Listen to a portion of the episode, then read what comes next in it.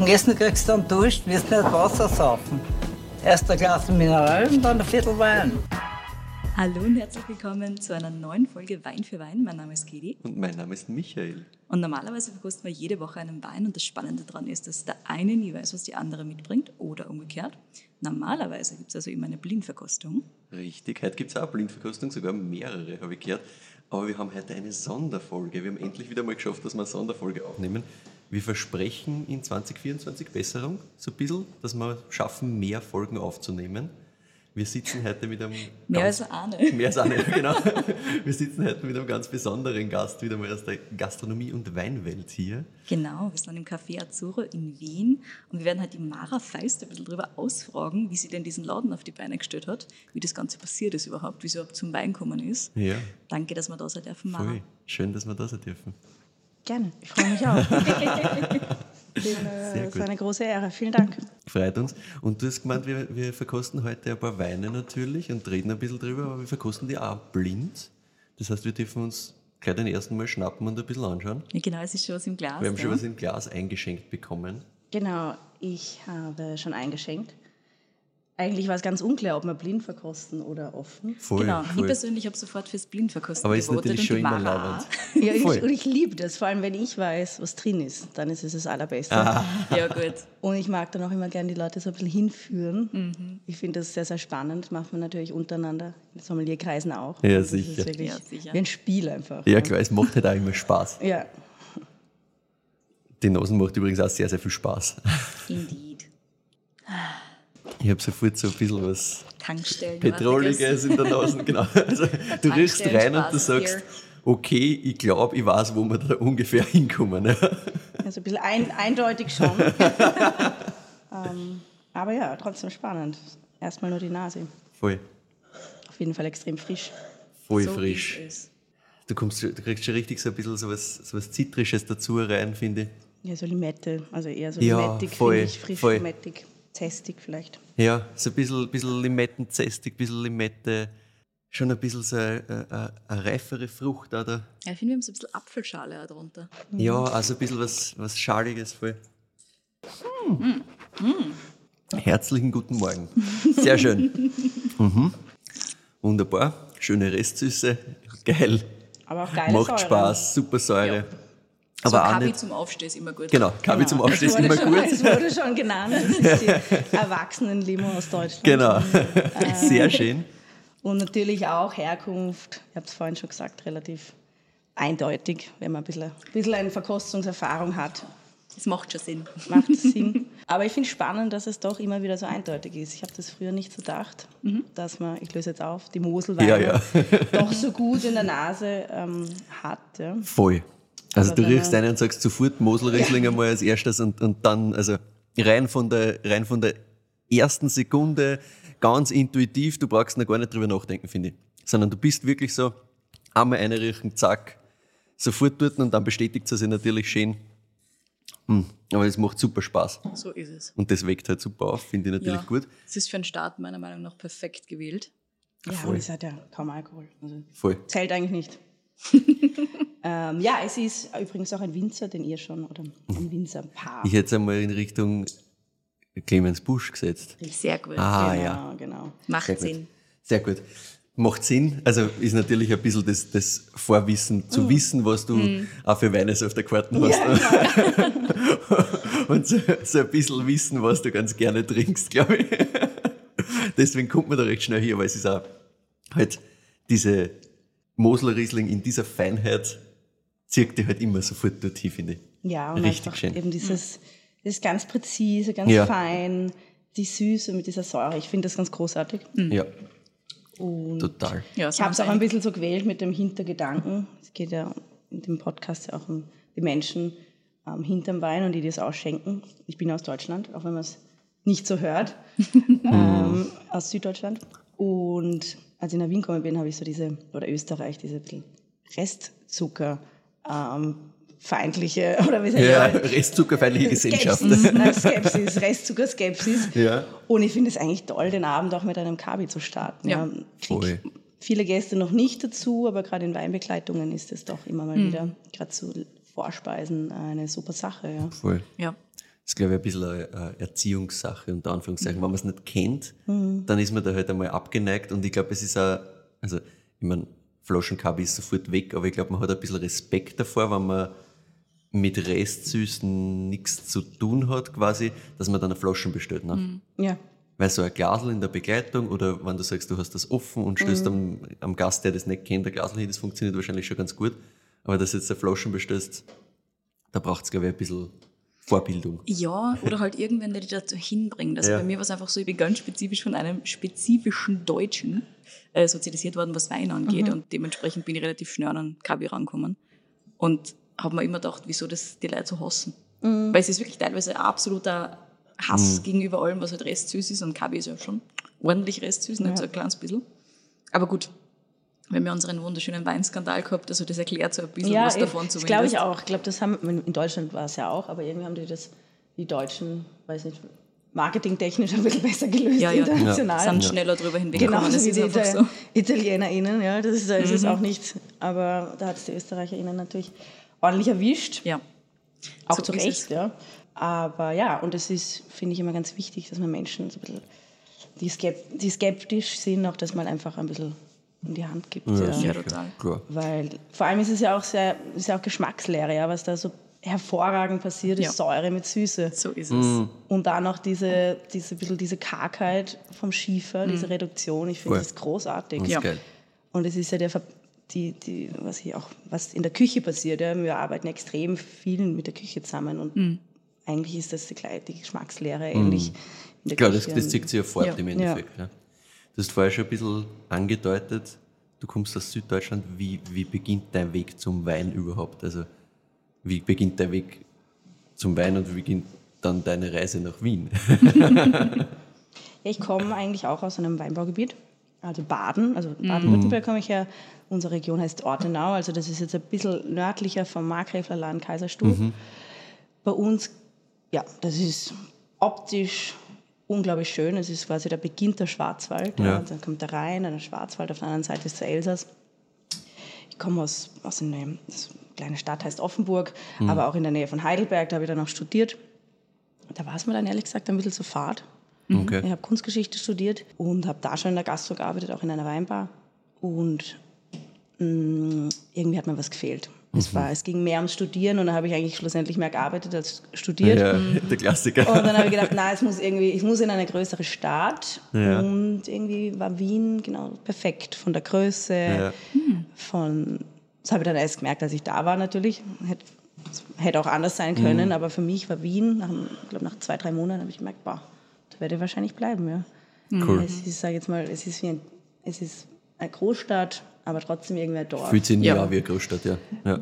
Ähm, aber das ist natürlich Typsache. Mir hat das sehr, sehr gut Mhm. gefallen. Ja. Ich habe Freundinnen, die aus Deutschland hier studiert haben und sofort wieder Ja. weg sind. Ja. Also mir hat das sehr gut gefallen. Ich komme sehr gut mit, der, bisschen mit diesem Amikalen Mhm. der ÖsterreicherInnen ähm, zusammen. Ja. Ich meine, in Süddeutschland ist es ähnlich. Ja. Wir Ja. sind ja so ein bisschen, Ja. ein bisschen eine Verlängerung von, von meiner Mutter nach Bregenz sind es nicht mal drei Stunden. Ja. Also Ja, das voll. ist schon. Und wir sind halt ein bisschen dieses süddeutsche, alemannische, ja, da ist das auch so ein bisschen ähnlich. Ja. Das ist schon ein Süd, Nord-Süd-Gefälle in Deutschland, was so ein bisschen auch die kulturelle und auch so ein bisschen die, ja, wie man so aufwächst und so ist miteinander. Bist du, bist du nach Wien gekommen und gleich blieben und, und quasi mit dem Ziel zu bleiben? Oder hast du, du das vorher mal angeschaut? Oder wie, wie, wie bist du überhaupt auf Wien gekommen? Genau, wie war die Quasi Entscheidungsfindung? Ja, stimmt. Wie ist es dazu gekommen? Ja, ich habe Kunstgeschichte studiert und habe schon im ersten zwei Semester in Heidelberg sehr viele Haupt, ähm, Hausübungen oder Arbeiten zum Thema österreichische Kunst geschrieben. Ah, okay, Ah, okay, da war schon die Connection quasi da. Und dann war es einfach auch sehr günstig, in Österreich zu studieren. Damals hat man Heidelberg pro Semester 500 Euro gezahlt und ich dachte mir, pfah, in die Stadt von Chile ziehen und noch Geld sparen. Ja, genau. Das ist eigentlich perfekt. Ne? Guter Punkt. Genau, und ein ganz witz- witziger Fun Fact, also für mich, ist, dass ich gleich um die Ecke vom Café Azuro, das war meine erste Wohnung, direkt am Wirklich? Gürtel, ja. Ah, Im siebten Bezirk. im siebten Bezirk, genau, 20 Quadratmeter Wohnung um 270 Euro. Ah, ja. Ja, und das war irgendwie, genau, und eigentlich habe ich nicht gewusst, man ist Anfang 20, wo geht die Welt hin? Ja. Ja. Aber es wurde dann relativ schnell eine große Freundesgruppe, dann begonnen in der Gastro zu arbeiten und dann irgendwie sich das dann so, jetzt bin ich noch immer da, zwölf Jahre später. Sehr gut. Hast du in Wien dann auch noch mal was studiert? Ich habe Kunstgeschichte und Philosophie studiert. Beides recht lang, sieben Jahre, nicht abgeschlossen. äh, aber Die Erfahrung zählt. ist auch okay. So, ich habe dann irgendwann als Texterin angefangen zu arbeiten in PR-Agenturen, freie Texterin, Agentur, wirklich? äh, Marketingagentur und hab's gehasst.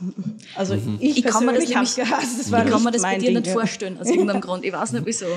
Aber es, es war so, dass ich immer eben Gastro rund um, um, um Stunden gemacht habe und dann eben mal auch beruflich nicht gastronomisch gearbeitet habe. Und ich mir hat, für mich war es einfach nichts. Ich hab's, es hat mir so gefehlt, die körperliche Arbeit, beim Gast zu sein.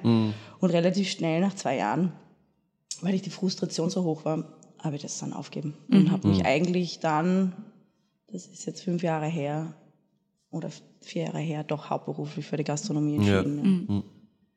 Aber es war trotzdem, ich denke mir immer, alles kommt irgendwie zusammen. Also das Studium und auch die Arbeit dort.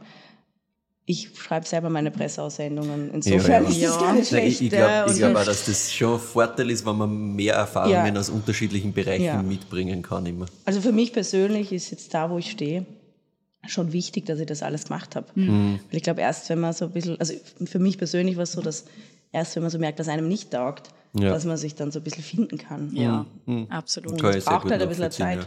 Die 20er sind wild genug, ja. Also. Sowieso. Eh, und du hast halt einfach viele Sachen gesehen, die da vielleicht in dem Moment dann, wie du gesagt hast, dir ist am Arsch gegangen, das ganze Ja. Agenturbusiness, ja Das okay. ist so eine Typsache, glaube ich. Ja? Das Also glaube ich ich verstehe es auch, wenn man es gut findet, aber für mich persönlich Mhm. hat mir, also mir hat einfach das, das gefehlt, Ja. Gastgeberin zu sein. Aber ja. die, die ganze Erfahrung, die ziehst du halt trotzdem mit, das ist halt schon cool, ja. Voll. Ja. Und die Skills und so, was man lernt, das ist ja, die ganzen Branchen sind ja irgendwie auch miteinander verbunden. Ja. Es ist ja im weitesten Sinne auch eine, wir machen ja auch nichts anderes als ähm, ja, mit Kundinnen zusammenarbeiten. Bei uns heißen es halt Gäste ja, im weiteren Sinn. Und es war dieses Gastgeben, hast du gerade vorher gesagt, quasi das, was du machen wolltest da. War das stärker auf, aufs Gastgeben oder stärker auf den Wein bezogen zu Beginn? Gas geben. Also Ja. das mit dem Wein, also ich habe eine lange Geschichte mit dem Wein, aber das mit dem Weinfokus ähm, ist erst mit der Zeit gekommen. Okay. Also da waren verschiedene Faktoren, unter anderem äh, Covid, die dazu geführt haben, dass Okay. man dann so ein bisschen sich hinterfragt hat, wie das eigentlich so weitergeht Mhm. ähm, mit einem, wenn man nicht äh, gelernt hat in der Gastro. Ich bin Quereinsteigerin, Ja. keine gastronomische Ja. Ausbildung. Und genau, da hat man sich dann so ein bisschen was überlegen müssen, wenn man dann plötzlich mit nichts mehr dasteht. Also mit Ja, stimmt. äh, Kurzarbeit und so. Und genau, und das war eigentlich so die Zeit, wo ich mir gedacht habe, irgendwie auf irgendwas wollte ich mich spezialisieren. Und in Anbetracht ähm, der noch relativ wenigen Frauen, die als Sommeliers arbeiten, jetzt inzwischen viel, viel mehr oder mehr sichtbar, sag ich so, habe ich gedacht, das wäre eigentlich eine gute Sache. Ja. Und auch gut in den Beruf zu integrieren. Also für mich kam es nicht in Ja. Frage, eine äh, Restaurantfachlehrer zu Ja, machen. ja. Ja. Aber das heißt, du hast davor in deinen Gastrojobs einfach Service gemacht und nicht unbedingt jetzt irgendeinen Weinfokus schon gehabt, weil die Weinbar war ja schon irgendwie schon mal da, hast du gemeint am Anfang? Ne? Nein, das war eher, eher. Gastgeberin. Also Ja, äh, Restaurantleiterin in zwei Lokalen und Serviceleiterin, aber schon. Also Wein, der- wir hatten in allen Lokalen Mhm. Ja, ja, Wein, aber hat nicht, halt dazugehört, aber nicht war so nicht der der Fokus. Fokus. Mhm. Ja, ich glaube, das hat dann ja, vor drei, drei Jahren dann erst so wirklich begonnen. Mhm. Ähm, und das war super. Es war eine, es war eine gute Reise gewesen. Mhm. ja. Wo bist du dann in Wien gelandet als erster Vollzeit-Gastrojob, nachdem du ausgestiegen bist aus dem Agenturwesen? Witzigerweise ist, war, war ich drei Jahre und das war davor noch. Ich, also ich habe fast bei jedem Job Vollzeit immer gearbeitet. Neben, also ich habe das Ja, Geld ja. braucht, ich Ja. selbst finanziert. Ja. Und mein erster Stopp war Deli am Naschmarkt. Deli das war sehr witzig. Gell? Da habe ich, glaube ich, drei Jahre gearbeitet. Witzig. Ähm, drei, vier Jahre. Und dann bin ich, war ich recht, recht lange, das ist ein Lokal von Freunden, von mir das zweitbeste. Ah, Ah, ja, ja. Im vierten Bezirk, da war ich fünf Jahre, also recht lang. mhm, ja. Cool. Und dann hat das Weininteresse mich eigentlich dahin gebracht, den Betrieb zu verlassen, einfach weil es auch ein bisschen Abwechslung gebraucht hat. Und dann war ich bei der Frau Bernhard in der Esterhasikasse. Ah, da warst stimmt, du auch? Stimmt, du warst ja bei der Frau Berner. Das habe ich überhaupt nicht wieder, am Schirm gehabt. Ja, aber es war leider durch diese verdrängt. Lockdowns, leider hat sich, in dieser- da war ja, glaube ich, ein Dreivierteljahr und da gab es zwei Lockdowns in der Ja, Zeit. okay. Ja. Das heißt, ähm, war eigentlich ein kurzes kurzer, kurzer Stint. ja. kurz, ja. aber es war wunderbar, vor allem weil halt da so ein bisschen mehr in diese Naturweinblase reingewachsen bin. Es war Mhm. eine super Chance, da auch ein bisschen mehr mitzumachen. Mhm. Ja. Und dann weinausbildungstechnisch, was genau hast du gemacht? Und dann habe ich im Wifi angefangen, also ich habe mich so ein bisschen informiert.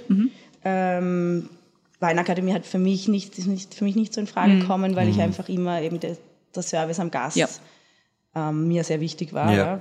Und dann habe ich im Wifi angefangen, den Weinexpertinnenkurs und dann den äh, Weindiplom Österreich und dann äh, Diplom Sommelier. Also das hat sich dann auf drei Jahre so aufteilt.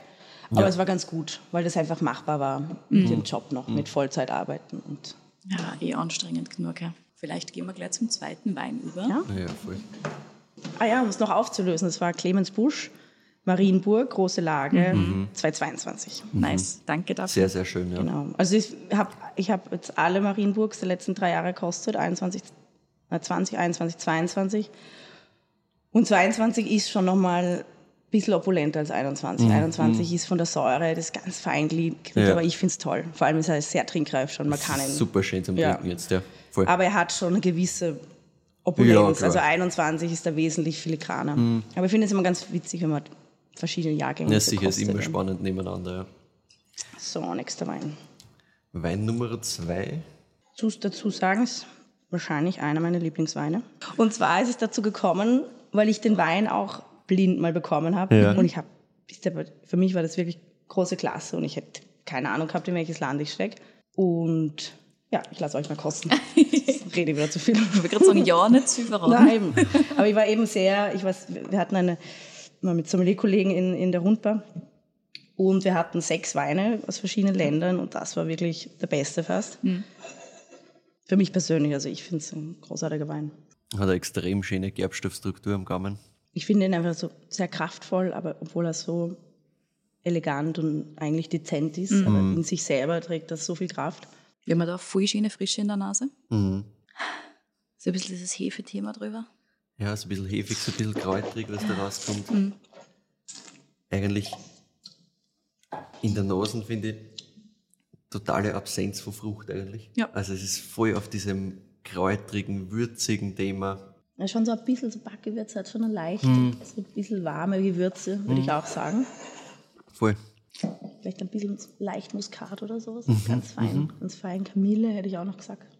Sowas, Kamille finde ich sowas gut. wenn, dann so ein bisschen in die Heu, Heublumenrichtung gegangen. Voll. Ja. Mhm. Finde ich sehr gut, ja. Und wenn, dann eher so heller, so ein bisschen hellere Frucht. Mhm. Aber Frucht ist überhaupt nicht das Hauptthema, Mhm. am Gaumen nicht.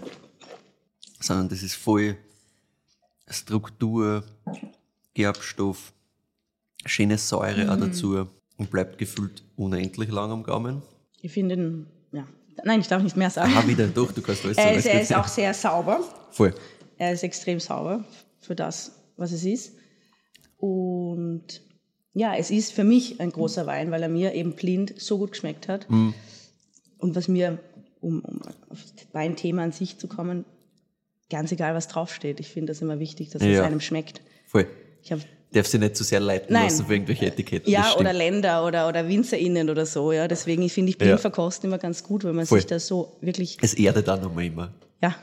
Ja, genau. Und das ist, und weil man sich dann auf sich verlassen Ja, muss und genau. eigentlich, ich habe befürchte manchmal, dass so der eigene Geschmack ein bisschen verblendet ist, durch was jetzt gerade hip ist und Absolut. was gerade modern ist und, und so. Und das ist auch voll okay, ja. Das, das Das gehört auch dazu. gehört auch Ja. dazu und Voll. da sind wir alle nicht befreit davon und deswegen finde ich Blindverkostung immer ganz gut. Vor allem. Ich finde auch, Sympathie zu Winzerinnen und Winzern ist immer ein extremer Faktor, Natürlich. wenn ich nicht blind verkoste. Sicher. Ja. Also gefühlt, wenn ich irgendwen super finde, dann finde ich die Weine automatisch einen Ticken mehr super. Ich meine, ganz Voll. oft geht es eh Hand in Hand, coole Menschen machen coole Weine, es ist einfach so. Ja. Aber dieses Blindverkosten macht einfach schon extrem viel Spaß. Deswegen macht man es auch die ganze Zeit. Ja, wenn man auch sehr ehrlich dann Sachen, die einem nicht taugen, sagt, dass einem nicht taugt, wo man vielleicht, wenn man das Etikett sehen würde, sagen wird, ja, ja, voll gut. Und in Wirklichkeit bist du gar nicht so hundertprozentig happy damit. Aber Man will es nicht wahrhaben quasi. Ja, genau, genau. genau. du redest da halt dann ein, dass, Ja. das, dass das so kehrt Genau. oder dass das halt der Tag ist, weil es Das mir halt heute gerade nicht schmeckt. jetzt. Genau. Ja, also vielleicht eine Reduktion finde ich auch fein. Ja, und voll. er wird auch immer besser in der Karaffe. Ich habe mal ein, zwei Gläser aus, aus der Flasche und das war, den muss man belüften und bestenfalls lang davor. Also der verändert sich auch nochmal in der Zeit mit Temperatur, was ich auch immer sehr spannend finde. Und was glaubst überlege die ganze Zeit, ja, ja. Ja, es ist nicht leicht, deswegen reden wir so Es viel immer durch. ja. es ist immer, wenn man, wenn man unsere Folgen hört, weiß man es immer, wenn viel herumgeredet wird. Dann haben wir hat- absolut dann keine hat Ahnung. Ahnung. Genau. so genau. Aber was glaubst du, Rebsorte, fangen wir so an? Ja, das ist, wir, wir würden nicht so anfangen, aber was kann so? Mm, mm, mm. Die Schwierigkeit ist, ich muss zuerst überlegen, wo ich das verorte, um zu überlegen, was für Rebsorte das sein Meinst du klimatisch, also geografisch? Genau. Ja, es ist sehr schwer. Also die Person, die den Wein macht, hält zum Beispiel, das ist ein kleiner Tipp, verschiedene Vergleiche nicht so gut aus. Mag sie nicht. Mag sie nicht. Okay, das ist schon mal ein Tipp. Das ist schon mal ein Tipp. Also ich sage, was ich, was ich dachte. Mhm. dachte. Ich habe es fix nach Frankreich gesteckt. Ich hätte es eher nach Frankreich gesteckt. Kann man gut nach Frankreich Ja. stecken, finde ich, ja.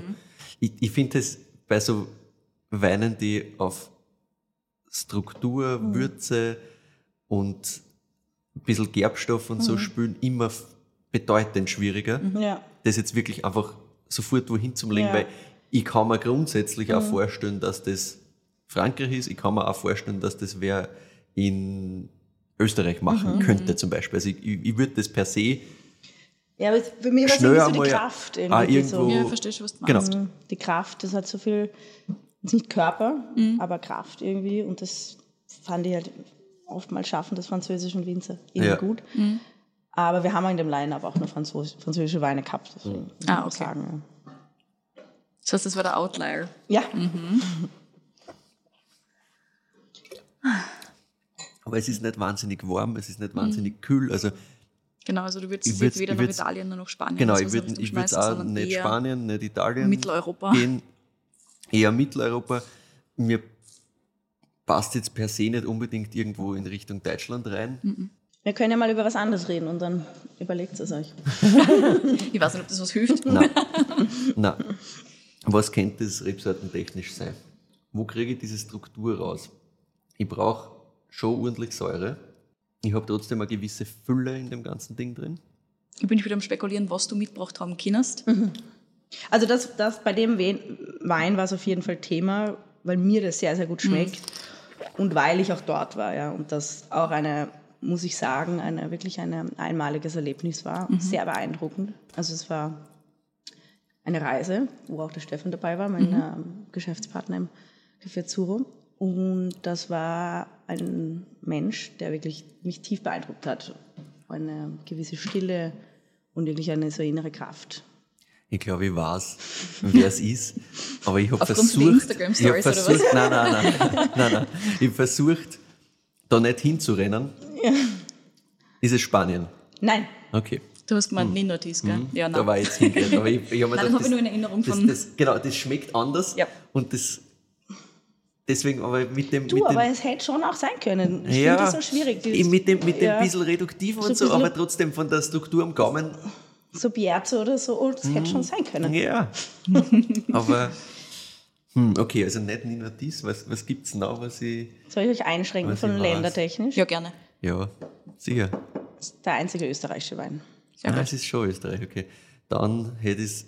Ich habe mir komplett auf Furmint gehauen, um ehrlich zu sein, weil du die Struktur rauskriegst, du kriegst die Säure Mhm. Die aus, Säure du kriegst kriegst du raus, ja. diese Nase aus, wenn du unbedingt willst. Es fällt mir Ja, halt ein bisschen was an der Substanz unten nachher. Ich glaube auch, dass ihr den Wein schon getrunken habt. Noch besser. Das hilft uns jetzt überhaupt nichts.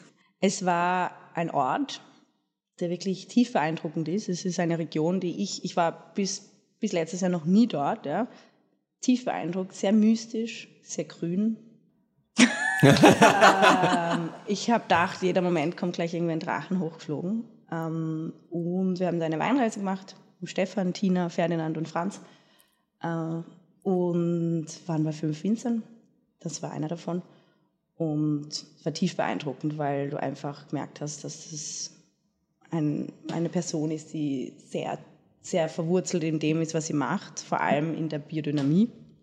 Ähm, ja, Ich glaube, du musst das auflösen. weil Ja, ich glaube auch. 0, 0,0, Es ist von der Maria und dem Sepp Muster. Wirklich, Ah, das ist Muster. Muster. Es ist Graf Aurelion 20.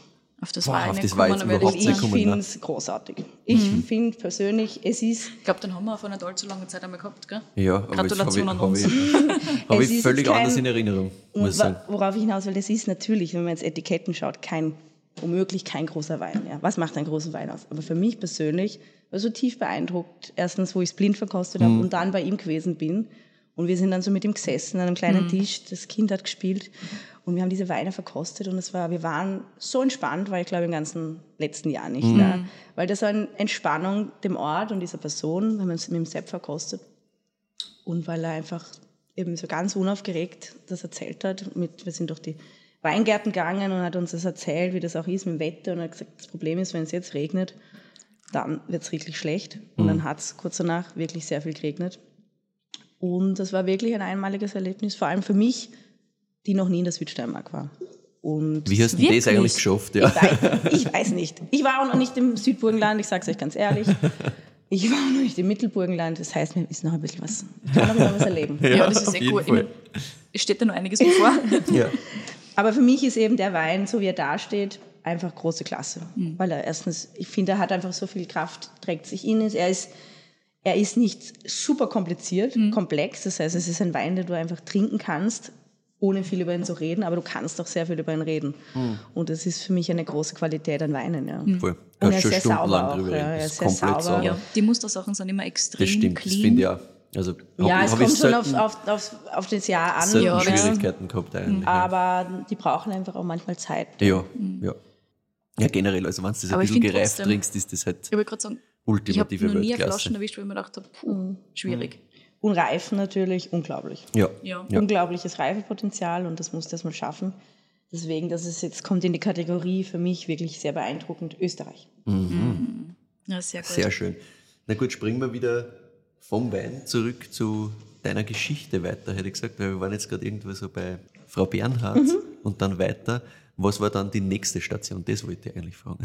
Ja, dann hat sich für mich eine, ein, ein Angebot ergeben. Das hat mir die Christina und der Stefan gemacht, Stahl, die eben das Komoot gemeinsam Ja. vor sieben, acht Jahren äh, aufgeführt haben. Die Christina hat ein Kind gekriegt und ich hatte das Angebot, ihr Lokal, also Gastgeberin zu sein in dieser Zeit, während sie nicht arbeiten kann. Mit einem unglaublichen Weinkeller. Ja. Da war ich gerade fertig mit äh, Österreich Sommelier und es war natürlich für mich in aller Liebe zum Naturwein war das natürlich eine Option, sehr, sehr viel zu lernen Ja. und nicht nur im Gast geben. Ähm, Man macht allein den Service dort. Wirklich. Drei Hauben Restaurant inzwischen. Ja. Also das heißt, es war für mich auch im Service ein großer Schritt, ja, dass mir das erstens zugetraut wird und dass ich so eine Chance habe, wirklich tolle Weine zu verkosten. Also die Christina und der Stefan, die haben einen Weinkeller, pff, da wirklich also Rieslinge, Deutschland in der Reife, Öst, Öst, äh, Österreich, Frankreich, Spanien. Also wenn man gerade in der Ausbildung ist, ist das natürlich eine großartige Chance. Vor allem, wenn man Menschen begegnet, wie die beiden sind, die einen machen lassen. Ja. Ja. Das ist wirklich sehr Ja, toll. ist cool. Also sie hat mir auch am Anfang, wo wir noch gemeinsam gearbeitet haben, jeden Wein kosten lassen und so und mich unterstützt und eine unglaubliche Mentorin gewesen. Ähm, auf der anderen Seite haben wir uns gegenseitig mit meinem frischen Diplom-Sommelier-Wissen wieder äh, updaten können und es macht, es hat mir einfach sehr viel Freude gemacht. Und es war natürlich eine, für mich ein großartiges Jobangebot, weil mir einfach sehr viel Verantwortung übergeben Ja, worden ist. ja das ist schon geil. Ähm, und ja, es ist, ja- ich weiß nicht, ihr wart ja schon, ihr, ihr wart, ihr wart schon wir waren, wir waren ja? mal frühstücken, ja. Genau. Also sehr insgesamt, wie es innen ausschaut, finde ich, ist immer dieses Spannungsfeld zwischen sehr klassisch und dann aber mit viel Kunst und so immer so ein Und bisschen. gemütlich, finde ich. Genau, voll super gemütlich, cozy. super Gemütlich, ja. cozy. Es sind ja nur sieben Tische. Voll. wenn Also, man, ganz klar. Wenn man es eng, wenn man Full House, dann passen so Mhm. 22 Leute hin, ohne dass man eine geschlossene Gruppe hat. Und ja, also es war am Anfang was knackig, weil ich allein Service mache. Ja, die sicher. Küche serviert mit. Aber es ist toll, wenn man es dann irgendwann raus hat. Man fliegt, dann ist es wie zum ersten Mal fliegen. Ja. Am Anfang habe ich gedacht, oh Gott, wie soll das irgendwann? Weil Am Ja. Anfang haben wir zu zweit gearbeitet.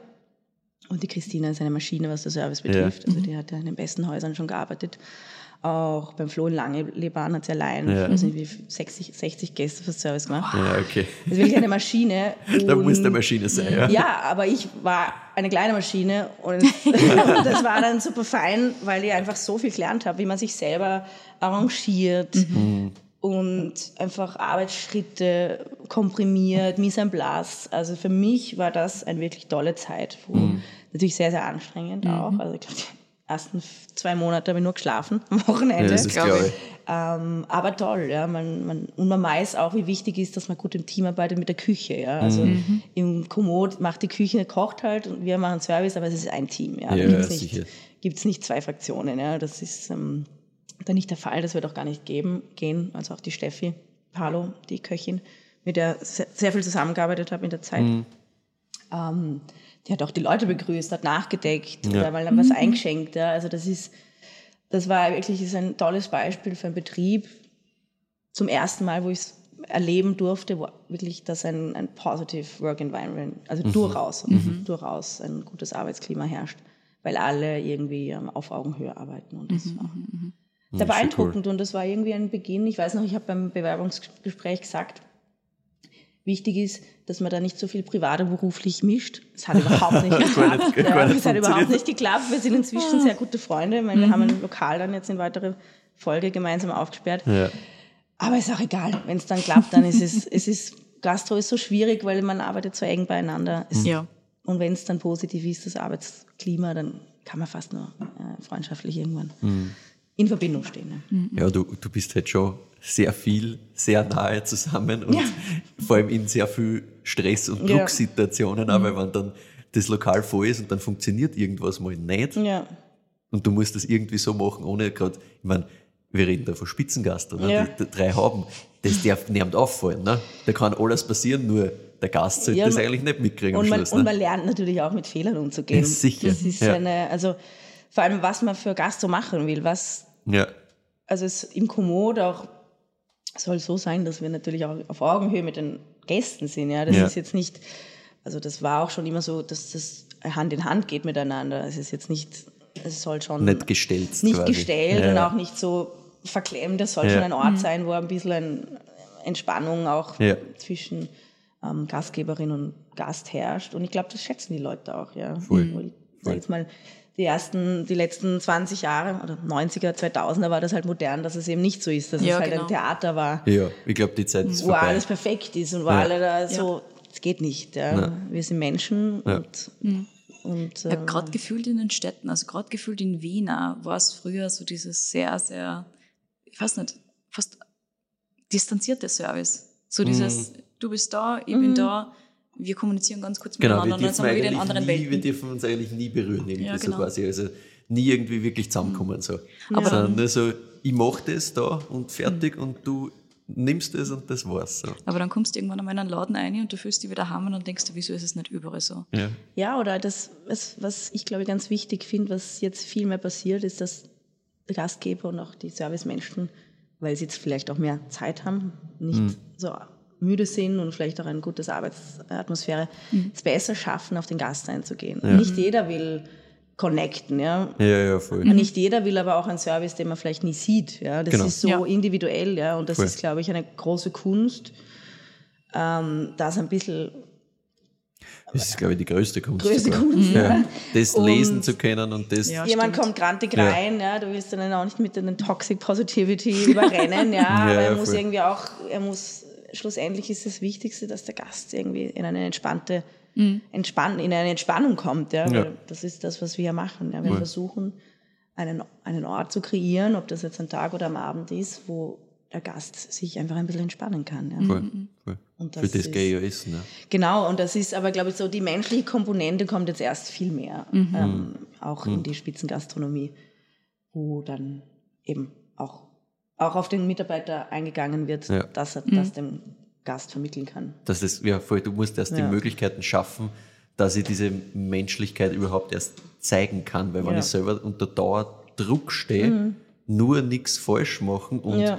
nur nicht irgendwie falsch reagieren oder sonst was, dann kannst du nie menschlich sein. Mhm. Weil dann, musst, dann, dann bist du eine Maschine, aber im Negativen. Nicht im, ich arbeite viel weg, sondern nur im, du wirst mich nie äh, echt erleben quasi. Ich bin immer nur irgendwie, was machst halt irgendwas. Und, das Und ich sage aber meinen Mitarbeiterinnen, es ist keine Herz-OP. Ja. Wenn Ja. hier was passiert, dann Ja. passiert's. Ja. Dann, also wir haben sämtliche Art und Weisen, unseren Gast wieder in, in, eine, in einen zufriedenen Zustand zu versetzen, weil Ja. das, was wir machen, ist, es stirbt niemand. Ja? Ja. Ja. Das ich jetzt Ja, so ja. hart sage, aber es ist, muss Sicher. man sich und auch den MitarbeiterInnen, auch den Küchenmenschen, ja, dann ist halt mal was nicht durch, dann kriegt er das nächste nochmal Ja. neu. Ja. Ähm, und genau, ich glaube, das ist ganz, ganz wichtig, auch in der Sommelerie, dass man da so ein bisschen mal auf die Bremse geht. Ja. Weil um was Ja. geht's? Es geht eigentlich darum, dass wir alle eine gute Zeit haben und ein bisschen Geld machen. Mhm. Also das darf man natürlich auch nicht. Korrekt. Es ist natürlich Na, immer noch ein Business, ja. Auch ein relevanter Es Punkt, ist ja. natürlich immer noch ein Business, es ist auch immer noch ein Beruf, also das ist auch ganz wichtig. Wir kommen hierher, um zu arbeiten, das ist nicht unsere Ja, ja, Ja. das macht es nicht so im Spaß. Ja. Aber es ist natürlich fein, wenn es ein guter Ort ist. Ja. Voll. Wie gehst du um mit so einem Gast, der, ich weiß nicht, einfach nicht will, der einfach super unmotiviert ist oder einfach negativ euch gegenüber? Weil das stelle ich mir extrem schwierig vor. Ja, es ist extrem schwierig. Ich glaube, dass ähm, es verschiedene Faktoren gibt, was den Gästen gefällt ja, an Lokalen. Ich glaube, dass viele Gäste, wir wissen, also wir, sagen wir in unserer Gastrobubble, ob als Gast oder als, als äh, wenn man arbeitet, können ein bisschen sondieren, in welches Lokal wir gehen und Ja. ob es da gefällt. Ja. Aber es passiert natürlich immer mal wieder, dass sich Menschen nicht so gut informieren, was hier passiert. Schauen sie Ja. vielleicht nicht die Karten an, lesen sich nichts durch, was eh nicht so schlimm ist. Aber natürlich kann man nicht mit der Erwartungshaltung in jedes Lokal gehen, blind, dass es einem gefällt. Ja. Mhm. Voll. Da gibt es so viel Geschmäcker. Viele mögen es ruhig, viele mögen es mögen vielleicht mehr vegetarische Kost, andere mögen mehr Fleisch, andere mögen Ja. größere Portionen, die einen hassen Wein, die anderen lieben Wein. Dann gibt es die klassischen Ich hasse Bio-Wein. Ja. Ähm, ja. ähm, und wenn, wenn es halt nicht sein soll, dann soll es nicht sein. Ja. Also ich glaube, dass, dass es sehr vielen Menschen hier gefällt.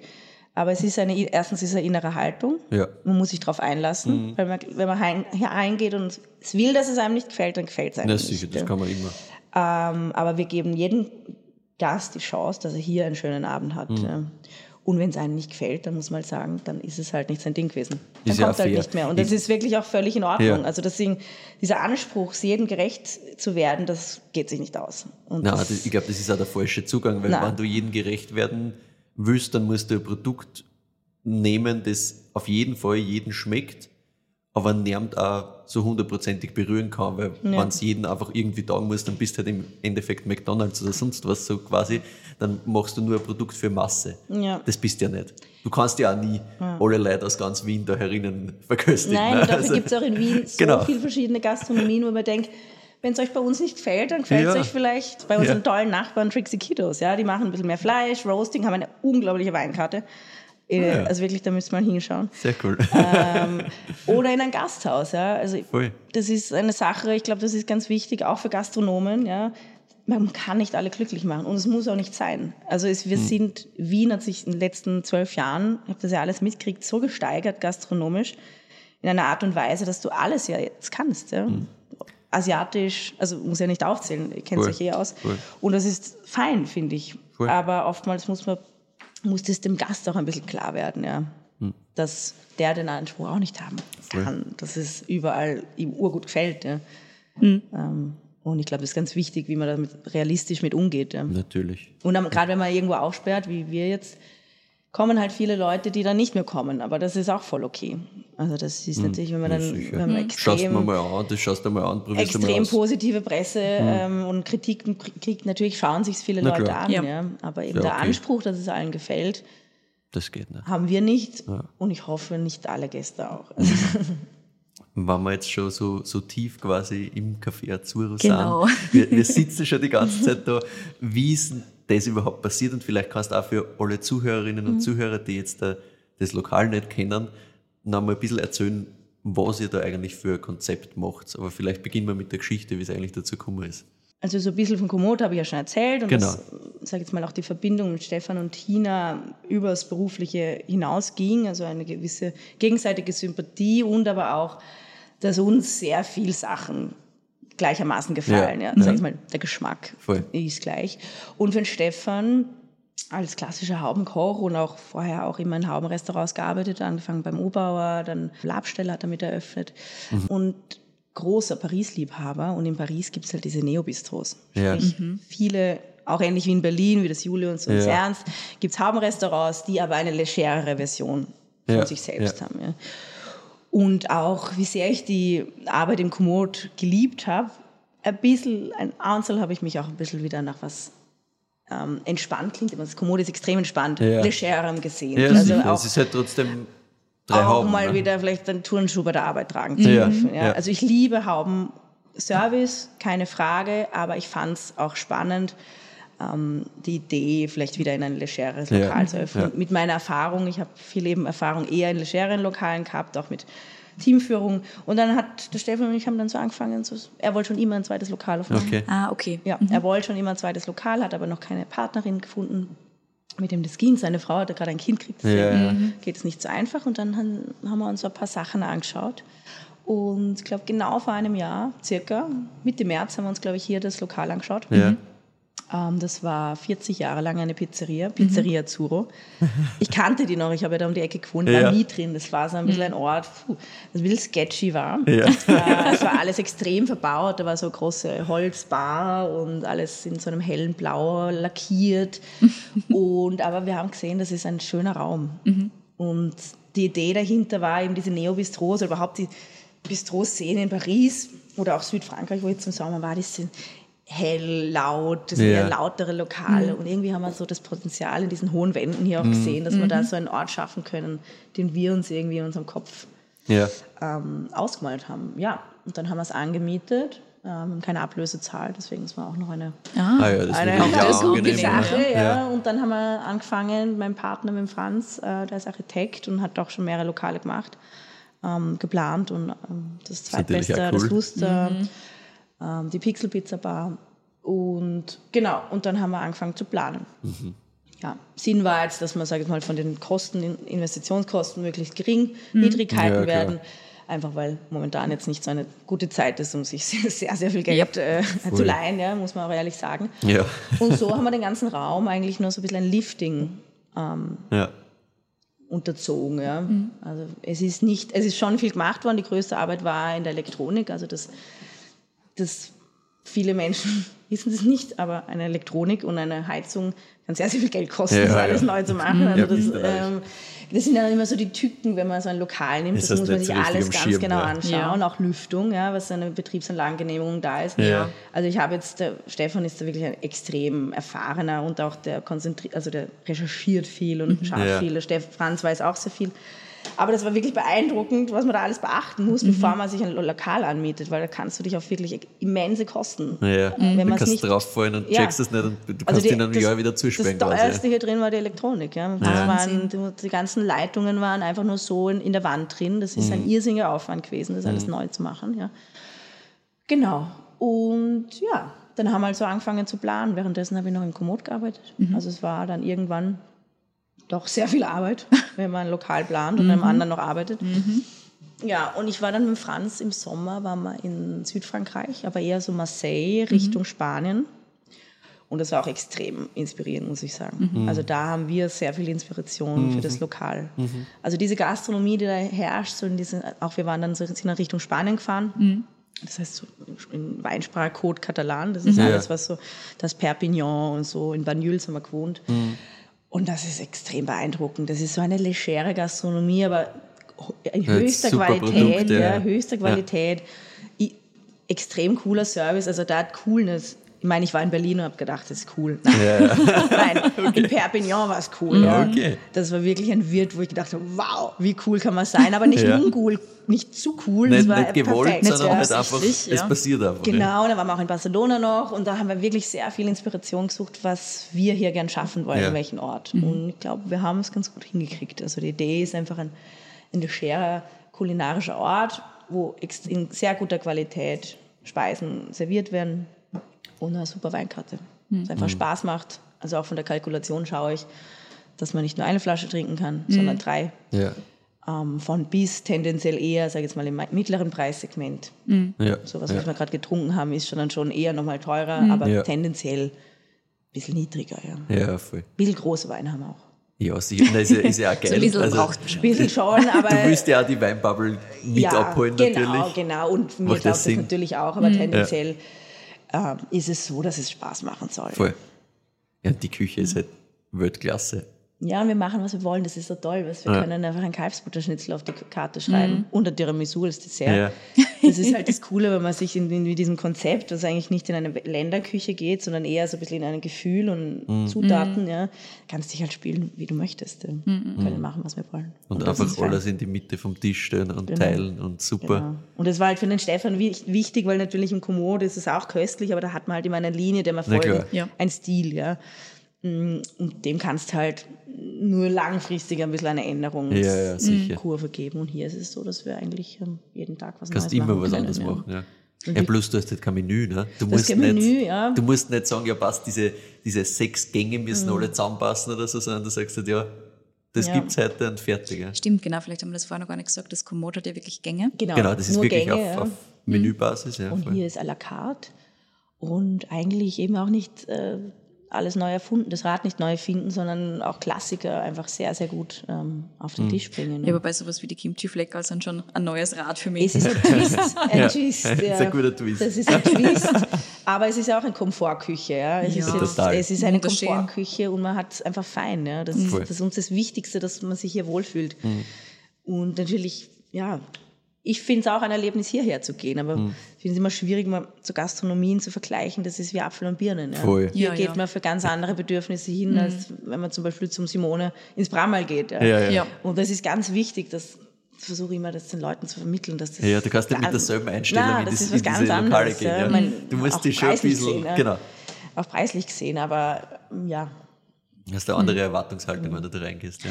Wie viele Personen kriegst du da maximal unter? Voll. Ähm, ja, das ist ein schwieriges Thema. Weil wir, wie soll ich es nennen, wenn ich nicht Timeslot sage, mit zeitlich begrenzten Reservierungen Ja. arbeiten. Da haben wir uns jetzt ein bisschen gespielt, es geht nicht sehr gut. Ja, ja. Die Menschen schaffen, also was heißt die Menschen? Es ist natürlich Man bleibt halt gut sitzen. ne? Ja, wir bieten jetzt an, dass frühe Gäste, wenn Gäste früh kommen, um 18 Uhr haben sie zwei Stunden. Ja. Da können sie gemütlich Abendessen. Wenn sie dann noch länger sitzen bleiben wollen, gibt es die Bar. Ja. Und dann kommen um 20 Uhr nochmal Menschen. Ja. Ja. Ja. Äh, wenn wir das so machen, schaffen wir am Abend bis zu 70 Gäste. Ja. Wenn wir es nicht so machen, 35. Ja. Ja. Und es ist natürlich das bei à la carte so, dass es halt schwierig ist. Sagen wir Ja. es mal so. Es Ich glaube, du hast kein Ende. Ne? das ist das Einzige, was so ein bisschen unsexy ist für die Gäste, weil wenn Ja. man sagt, es soll ein Ort der Entspannung sein, aber wir müssen auch ein bisschen einen Umsatz machen, weil Genau. sonst gibt es ja da alles nicht. Geld verdienen, Sonst ja. hat der Louis oder der Janik irgendwann mal keinen Job mehr. Ich habe keine MitarbeiterInnen mehr. Und das ist eine Sache, an der wir alle gemeinsam gerade, sage jetzt mal, die moderne Gastronomie in Wien arbeitet, Ja. dass man dem Gast ein bisschen vermitteln muss, dass es halt auch ein Ort ist oder eine Wirtschaftslage, wo es nicht mehr so einfach ist, ein Restaurant zu führen, ohne Ja. dass man ein bisschen an Regeln hat. Ja. Und so versuchen wir wirklich auf, auf Mäusefüßchen da so ein bisschen das zu machen. Ja, es klappt, also die Leute lassen sich schon besser drauf ein, vor allem wenn man schaut, wie man über das Thema spricht. Ja. Aber es ist eigentlich witzig, dass so ein Thema wie Timeslots so extreme Gefühle Absolut. äh, Also, extreme, wirklich extreme Gefühle. Und man denkt, hey, wenn ich mit Franz irgendwo essen gehe um 18 Uhr, bin ich um 19.30 Uhr fertig. Ja?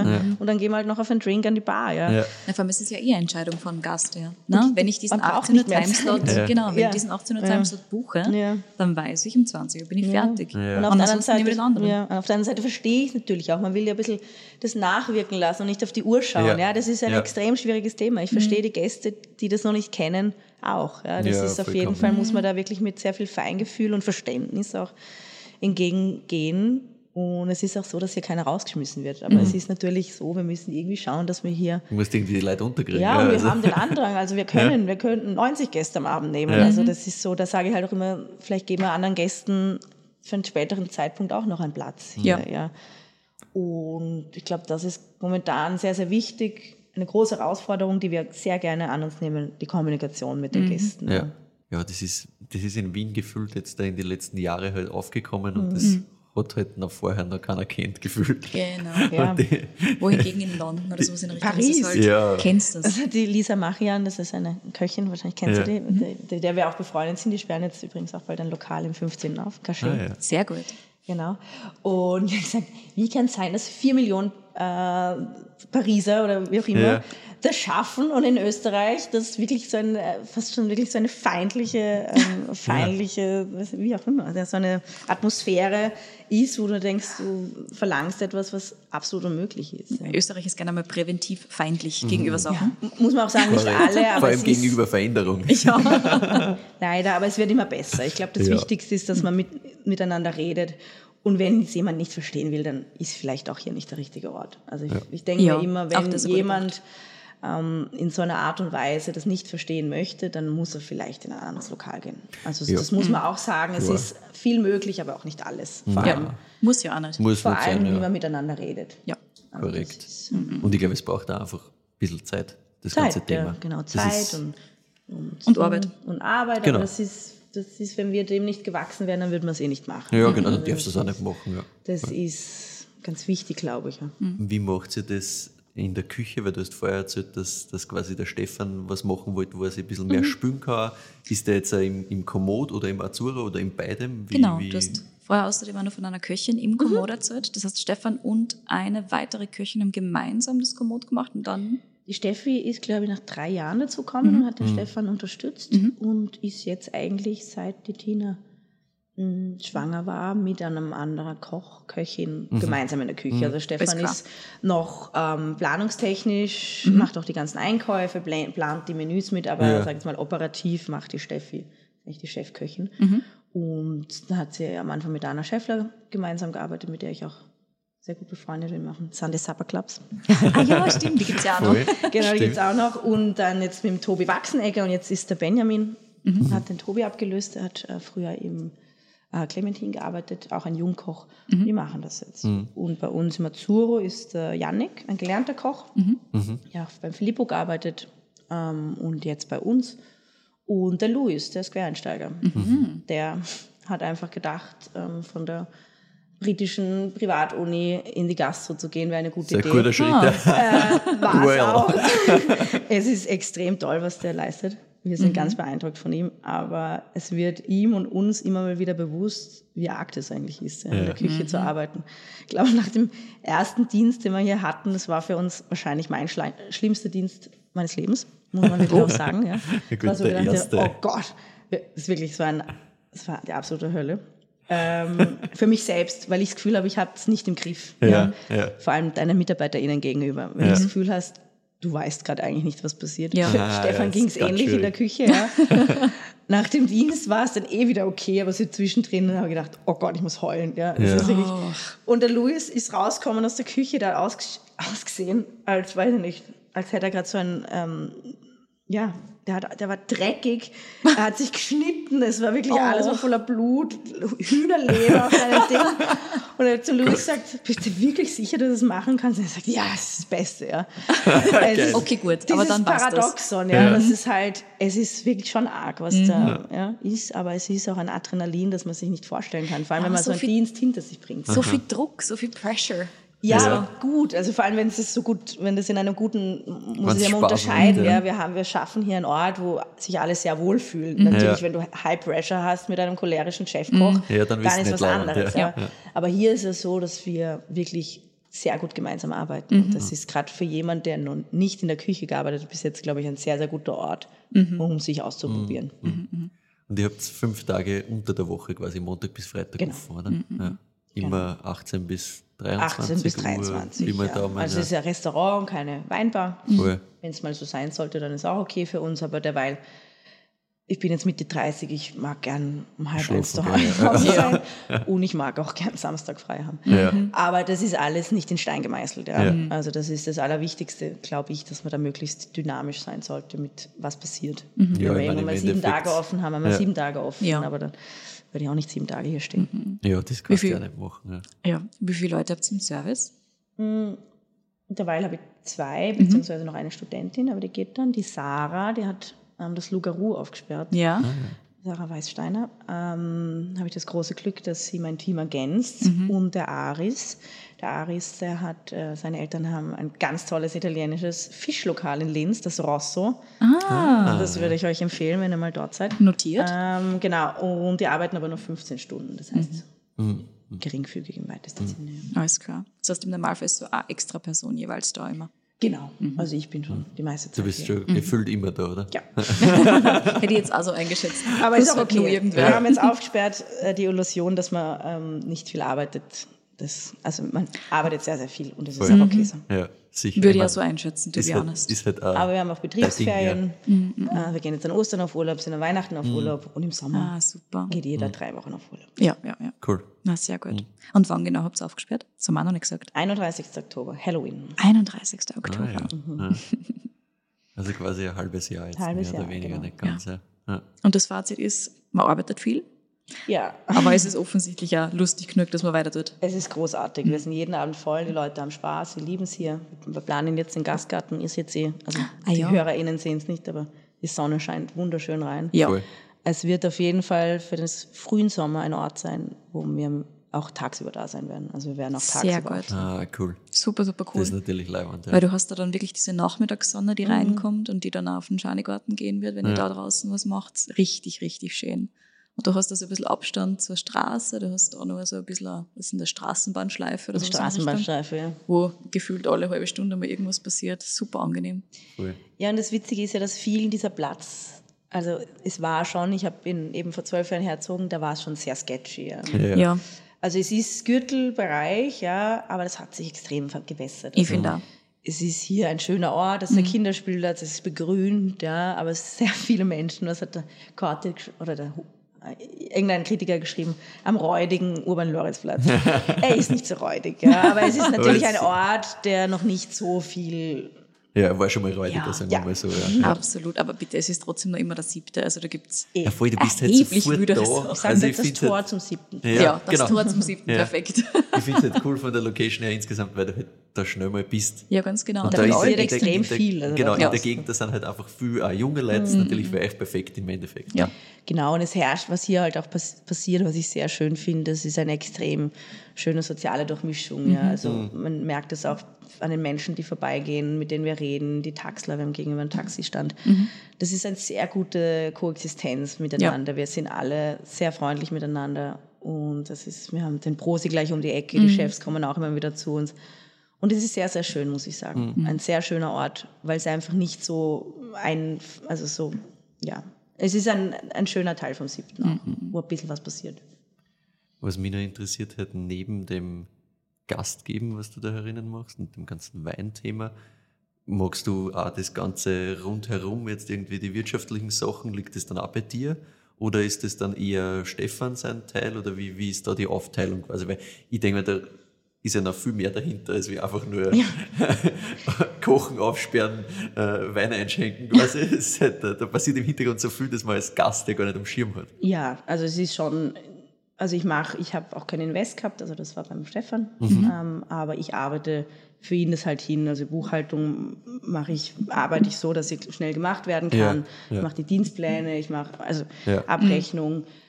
Ja, wir machen also halt auch Wein, ähm, Weinkauf und dann die ganzen Kalkulationen. Also es ist, ist sicherlich pro Tag zweieinhalb Stunden Büroarbeit. Ja, ja. Also ist Restaurantleitung komplett. Ja, von Restaurantleitung, alles und natürlich dann auch MitarbeiterInnen-Gespräche Ja. und schauen, dass da alles passt. Dann Marketing, ähm, sehr viel Gäste, E-Mail-Kontakt Ja. und Plan. Also es ist, ja, aber das mag ich irgendwie auch. Mich stört das jetzt nicht.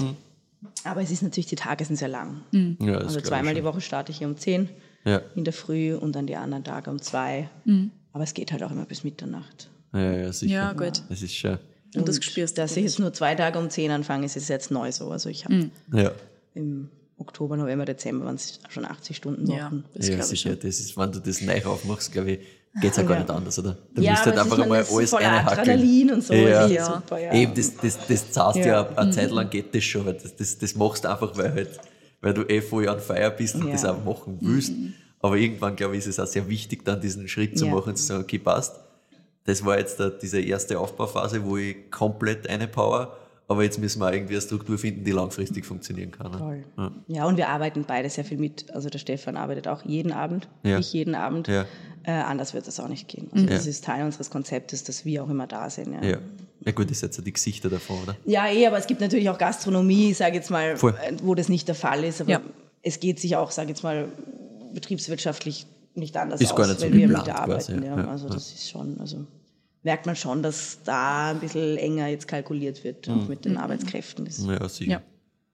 Und wie tut euch insgesamt mit Arbeitskräften finden? extrem gut. Also Ja. ich könnte momentan, wir haben wirklich sehr, sehr guten Zulauf, auch in Ja. der Küche. Also Ja. wir suchen jetzt gerade einen neuen Koch, Köchin und wir haben wirklich sehr viel Bewerbung. Also wir Cool. haben das Glück, dass wir dem nicht so ausgesetzt sind, einem Mangel an, an BewerberInnen. Naja, gut, ihr habt halt auch die Atmosphäre geschaffen. Ja, ganz genau. Das ist wahrscheinlich Da schon immer ein wirklich bisschen. Sehr, ein- sehr glücklich drüber, ja. Also das ist wirklich toll, dass sich so viele junge, junge Köche, Köchinnen bei uns bewerben und auch Ja, im okay. Service. Also Vollzeit ist ein bisschen schwierig, muss man schon sagen. Ja. Aber derweil ist auch, passt es auch so. Ja. Nice. Cool. Was mich noch interessiert hat, ganz zu Beginn, es ist ja trotzdem dein Baby.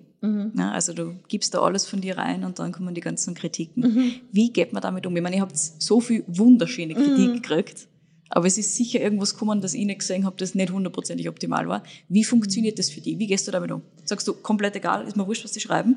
Ich sag's, Ja. aber Das ist natürlich stimmt eine Lüge. natürlich nicht. Ja. Stimmt nicht. Ja. Es stimmt nicht. Es ist ganz, ganz, ganz und gar nicht egal. Auch mit den Hauben und so und auch mit, also es ist einfach, es ist schon wichtig, ja. Und ich habe mich sehr viel gefürchtet. Also ich glaube, ich habe mich den ganzen November gefürchtet, den ganzen Dezember gefürchtet und die, ich fürchte mich eigentlich immer noch. Nein, aber das ist nicht so schlimm, weil wir einfach ein gutes Team sind, ja. Wir haben uns, wir, ähm, das ist, glaube ich, weil wir uns nicht allein lassen damit, mit dieser, es ist keine Angst, es ist eher so, so Anxiety, glaube ich. Ja, ja. ja, klar. Äh, weil wir wissen, dass wir hier eine gute Arbeit machen, ja. Aber natürlich ähm, ist es auch wichtig, dass es auch andere Medien gut finden, ja, Ja. muss man schon sagen. Ja, sicher. Ja, du hast ja die. Reichweite. Ja. Ja, und nicht jeder kennt sich so gut aus. Ja. Ja. Es ist schon wichtig, dass man eine gute Präsenz im Falstaff hat. Ja. Dass der Severin dem das gut hier gefällt. Nicht nur aus, weil ich ihn persönlich sehr gern mag und seine Meinung schätze, Ja. ähm, sondern weil es auch wichtig ist. Die Leute lesen sich das durch. Ja. Also es ist, sage ich jetzt mal, eine, ein Marketing, für das man eigentlich nichts zahlt. Korrekt. Im weitesten Sinne, wenn man Korrekt. so unsexy sagen darf. Aber das sehr, sehr wichtig ist. Ja. Ja. Und, und ja, ich fürchte, also wir haben auch so eine Feedback-Funktion bei unserem Reservierungssystem. Jeden Morgen um neun fürchte ich mich, dass ich gleich das Feedback kriege. Aber es ist dann eher auch nicht so schlimm. Man muss auch immer schauen, dass man ein bisschen einen Abstand dazu hat. Ja. Also ich muss sagen, das, das, fällt mir jetzt noch schwer, aber ich Ja. arbeite dran. Ja. Ein bisschen Ruhe finden in der Freizeit ist noch schwierig. Ja, ich glaube, das, das ist auch wieder, also erstens kann Mhm. ich hundertprozentig nachvollziehen, Ja. natürlich immer, wenn man sein eigenes Baby in irgendeiner Form hat, Ja. dann ist es immer so, ah, okay, Mhm. das ist bei uns auch so, wenn, wenn jetzt Podcast irgendwer Mhm. schreibt eine E-Mail und sagt, ja, uns hat das jetzt nicht taugt. Genau. Oder Und irgendwie gibt es uns einen Stern. Ja, Ein ja, Haben wir das schon mal gehabt? ich glaube nicht, nein.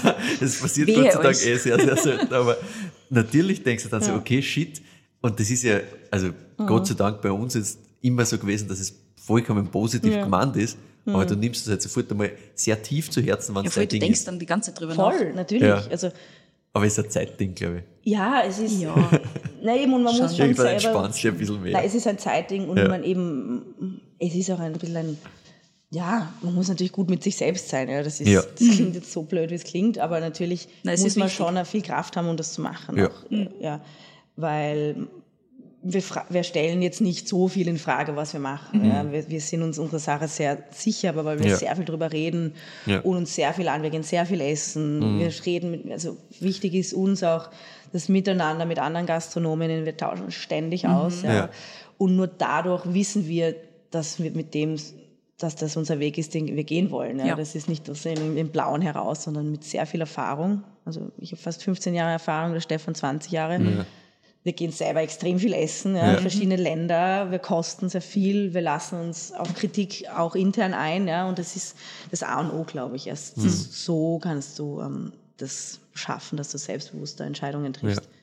Aber natürlich müssen wir auch jede Woche Feedback-Gespräche machen. Ja, Das, sicher. äh, ich glaube, das ist das Wichtigste, dass man da, ich vorhin schon gesagt, möglichst dynamisch bleibt, auch Ja. in dem, weil es geht, es geht nämlich vor allem nicht um Stefan und mich, es geht nicht um uns in der Sache, es geht um das Projekt. Ja. Ja. Und so sehe ich das auch als Sommelier. Also das, das ist, äh, weiß nicht, ob das modern ist oder so, aber ich, ich würde mir wünschen, dass da, da die Richtung hingeht, dass man das ein bisschen auf, den, auf das fokussiert, was man macht und nicht weiß nicht, so subjektiv. Nicht der Personenkult, meinst du? Ja. Ja, so ein bisschen das. Ja. Ich finde das, immer, ich find das immer sehr schwierig, wenn ich merke, da geht es eigentlich jetzt gerade nicht um mich als Gast, sondern um der, der mir irgendwas verkauft gerade. Ja. Und das ist, das mag ich selber nicht so gern, Ja.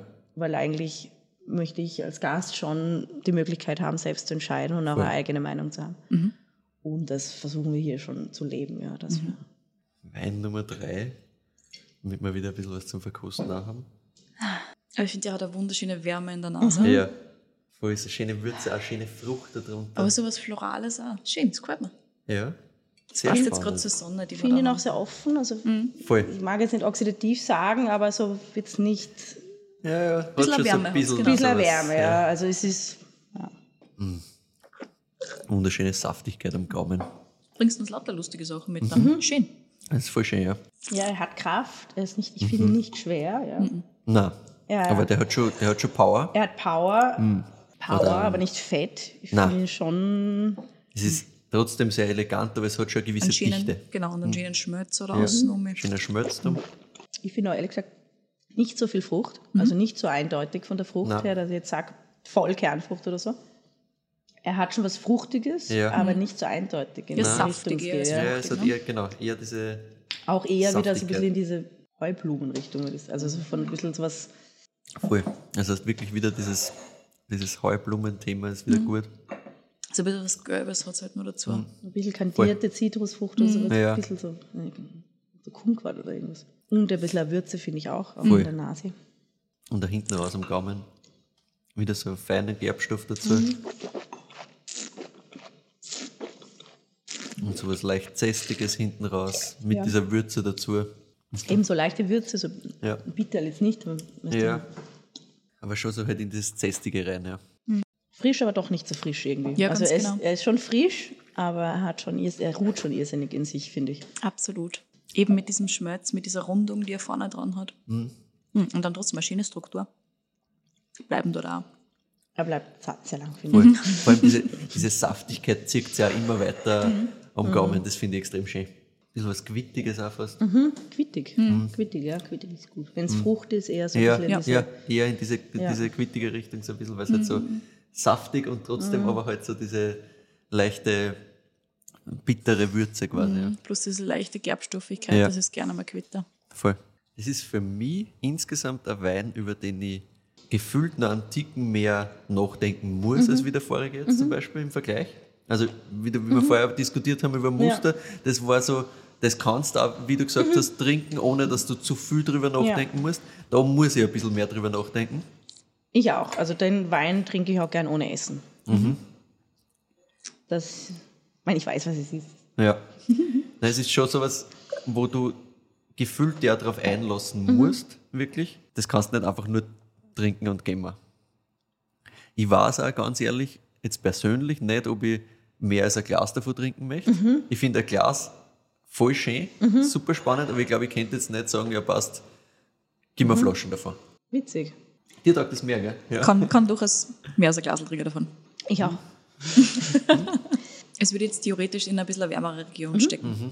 So im Kopf automatisch mal Spanien, weil ich Italien ganz schwer zuordnen kann. ja, von dieser Würze, es hat so was Mediterranes so ein bisschen, finde ich. Ja. Also ich jetzt auch Also vom Boden her, vom Boden her ist es ein ähnlicher Boden wie Wein 1. Also, Schiefer. Ciao, Spanien. nein. Ah, wirklich. Sind wir in Spanien. Wundervoll. Wo ist Schiefer in Spanien? Okay. Gebt mir mal zehn Minuten zum Nachdenken. Ich bin dann wieder da. Es gibt ein Schiefer, der heißt Licorella. Licorella gibt es in einem Weinbaugebiet, ähm, das ich jetzt noch nicht sage. Das ist Blau und äh, Rotschiefer, glaube ich. Ja.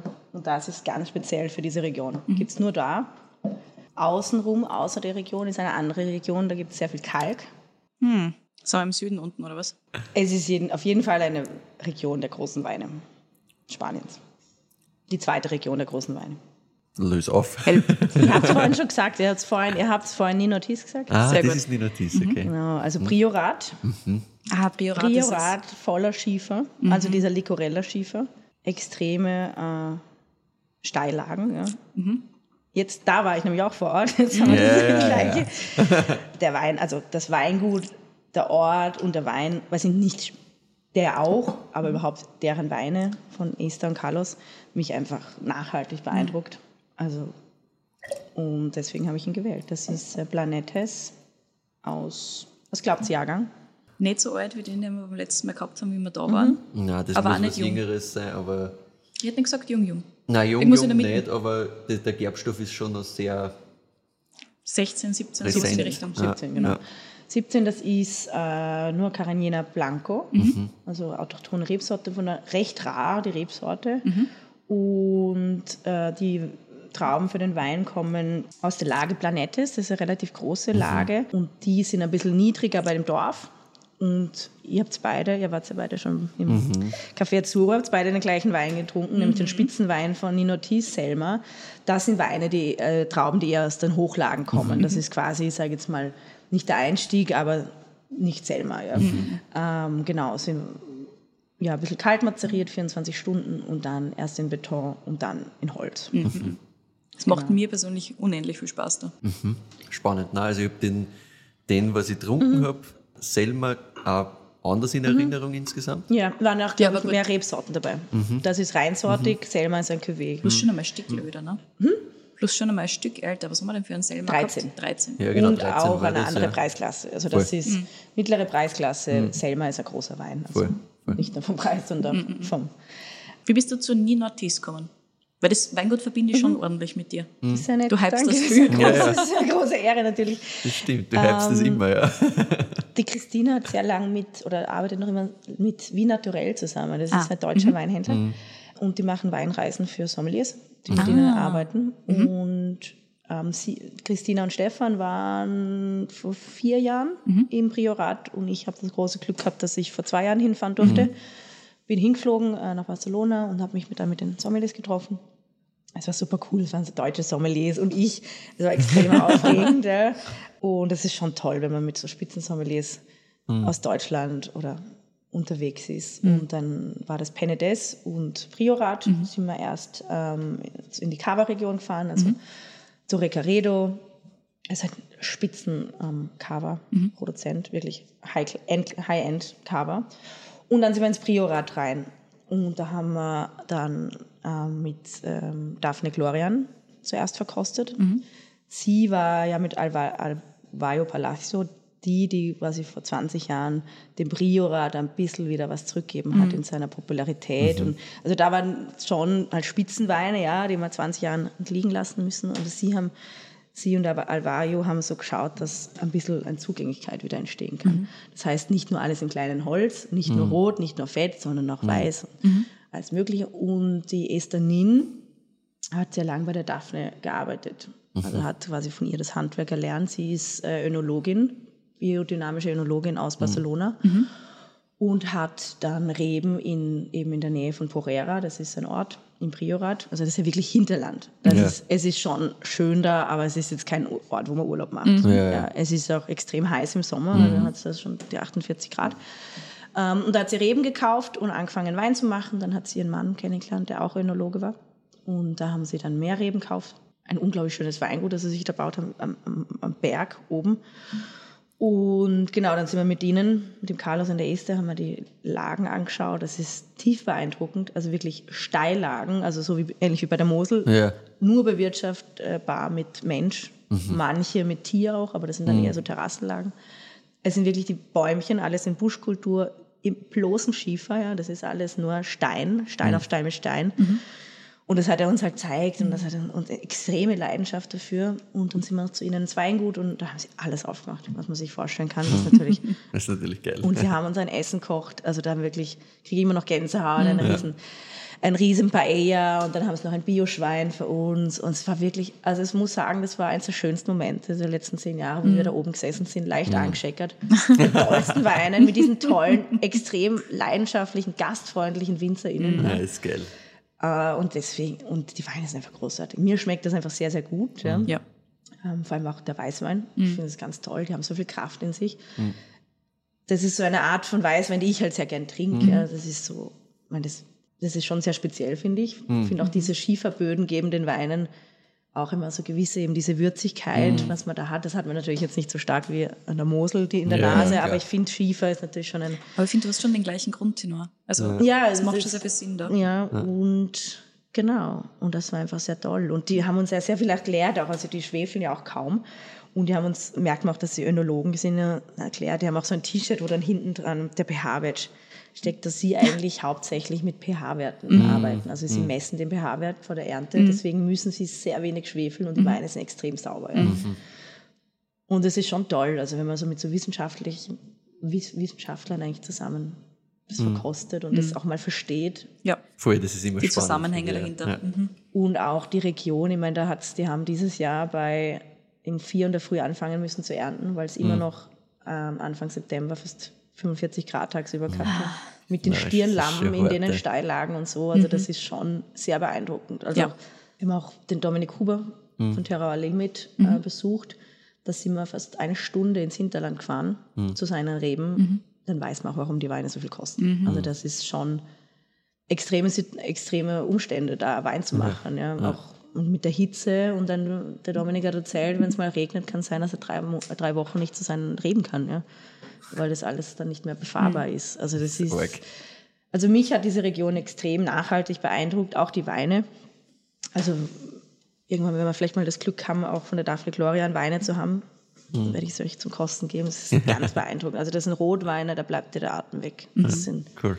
Und einfach so modern auch. Also sie sind nicht modern funky oder so, einfach du merkst, er hat halt eine frühere Trinkreife, du musst sie nicht mehr 20 Jahre liegen lassen. Das Ja. ist einfach nicht mehr zeitgemäß, vor allem für die Gastro. Ja. ja, für die Gast ist Ja. ja. Und es sind tolle Weine, so viel Kraft und so viel ja, Terroir und so. Sehr gut. sehr, sehr schön. Und deswegen verbinde ich Nina Thies mit dir. Weil du ja genau das ist eine erzählst. große, Das ist genau- große Ehre, ja. Aber für mich gehört das auch dazu. ist Ja. cool. Für mich gehört das auch dazu. Für mich ist Das es das sicher. Allerwichtigste, dass ich Verbindung zur Winzerin auch habe. Ja. Ja. Und ich finde, es Klar. schmeckt mir auch in den Weinen. Ich finde schon, wenn du, also ich glaube jetzt nicht an Übernatürliches, Ja. aber ich glaube schon, dass man schmeckt, wenn den Trauben und dem Wein besonders viel Aufmerksamkeit Sicher. Ja. Ja. im Einklang mit der Natur geschenkt Ja. wird. Ja. Ja. Einfach dieses konstante Beschäftigen Ja, ich glaube, mit Ja. dem Boden, das macht mit den sehr, sehr viel Und mit der aus, ja. Region. Ja. Und da kann man dann viel reden über Biowein oder nicht. Ja. Das ist einfach das Richtige. Ja. Man muss schauen, dass es Ja. der Region gut geht. Und das kann man nicht Voll. durch Monokultur und Spritzen machen. Ja. Korrekt, Ja, ja, absolut. So generell von deinem Weingeschmack her, du hast gemeint, das zum Beispiel, generell die Nina Thies Sachen Mhm. sind hundertprozentig deins. Wie würdest du das so einordnen? Was taugt da besonders? Abgesehen von Nina Es ist immer so phasenweise, muss ich Ja, sagen. Momentan sicher. schmeckt mir extrem gut Silvaner und Weltschriesling. Momentan mag ich es eher so karg ein bisschen. Mhm. Ja. Karg und steinig und Säure. ähm, aber da das sprichst du ändert jetzt an. Genau, genau. Das Du sprichst, du sprichst aus dem Herzen. Das ist jetzt gerade, was mir jetzt gerade Mhm. gut schmeckt. Ja. Ja. Aber ich bin generell so, wenn mir irgendjemand was anbietet, bin ich immer yes. Also es gibt selten was, wenn mir der Stefan, ich bin sehr oft in der Rundbar Ja. und manchmal trinken wir auch nur glasweise. Mhm. Wenn Stefan mir was einschenkt, sage ich selten nein, hasse ich. Ja. Ja, Also, ja. Und vor allem merkst du halt, dass ihm das wichtig ist, dass er mir was zeigen kann. Mhm. Also ich bin extrem vielfältig. Also Ich finde, das macht die. Faszination ja auch Ja. aus. Ja, ich meine, offen sein muss man ohnehin immer. Ja. Sonst Ja, wird es einfach voll. fad. Und es gibt, das, was ich auch wichtig finde, was mir auch manchmal so ein bisschen fehlt, dass es einen Wein für eine Situation gibt. Ja. Ja. Natürlich schmeckt mir auch ein Knoll Ja. oder FX Pichler. Das Ja. sind tolle Genau. Weine. Ja. Nicht Also kategorisch ausschließen. nicht kategorisch Richtig, ausschließen. Ja. Und dann gibt es Sachen, die mir weniger gut geschmeckt. Mir sind manche Weine auch zu wild. Ja. Ich kann nicht zu viel mit so wilden Weinen anfangen, sage ich Mhm. Mal. Voll. Bisschen, Wenn du nur mehr flüchtige Säure hast, ist es nicht ja, lustig. also ich muss sagen, da tut mir eher schwer, aber nicht, das ist eine Geschmackssache. Ja. Ich Voll. verstehe auch, wenn man es Es gibt voll viele Leute, denen taugt das komplett. Das ist ja vollkommen okay. Deswegen ist es ja so schön, dass es so viele unterschiedliche Weine gibt. Ja. Voll tendenziell sind mir bei Weinen wichtig, dass sie aus, aus nachhaltigsten ähm, Wirtschaftung, ob jetzt zertifiziert oder nicht, Ja. Ja. das ist ja manchmal eher nur in Deutschland und Österreich so ein Ding, in Spanien, Frankreich Ja. ist es ja nicht mal ein Thema, manchmal, meistens. Aber das, das ist mir wichtig. Also Nachhaltigkeit steht ganz Ja. oben auf meiner Liste. Ja. Das sollte schon, ein, das ist die Voraussetzung für einen Wein. Ja. Das heißt, so kaufst du Weine ein. Wenn du Ja. fürs Azuro einkaufst, Ja, also, ja. selektionstechnisch.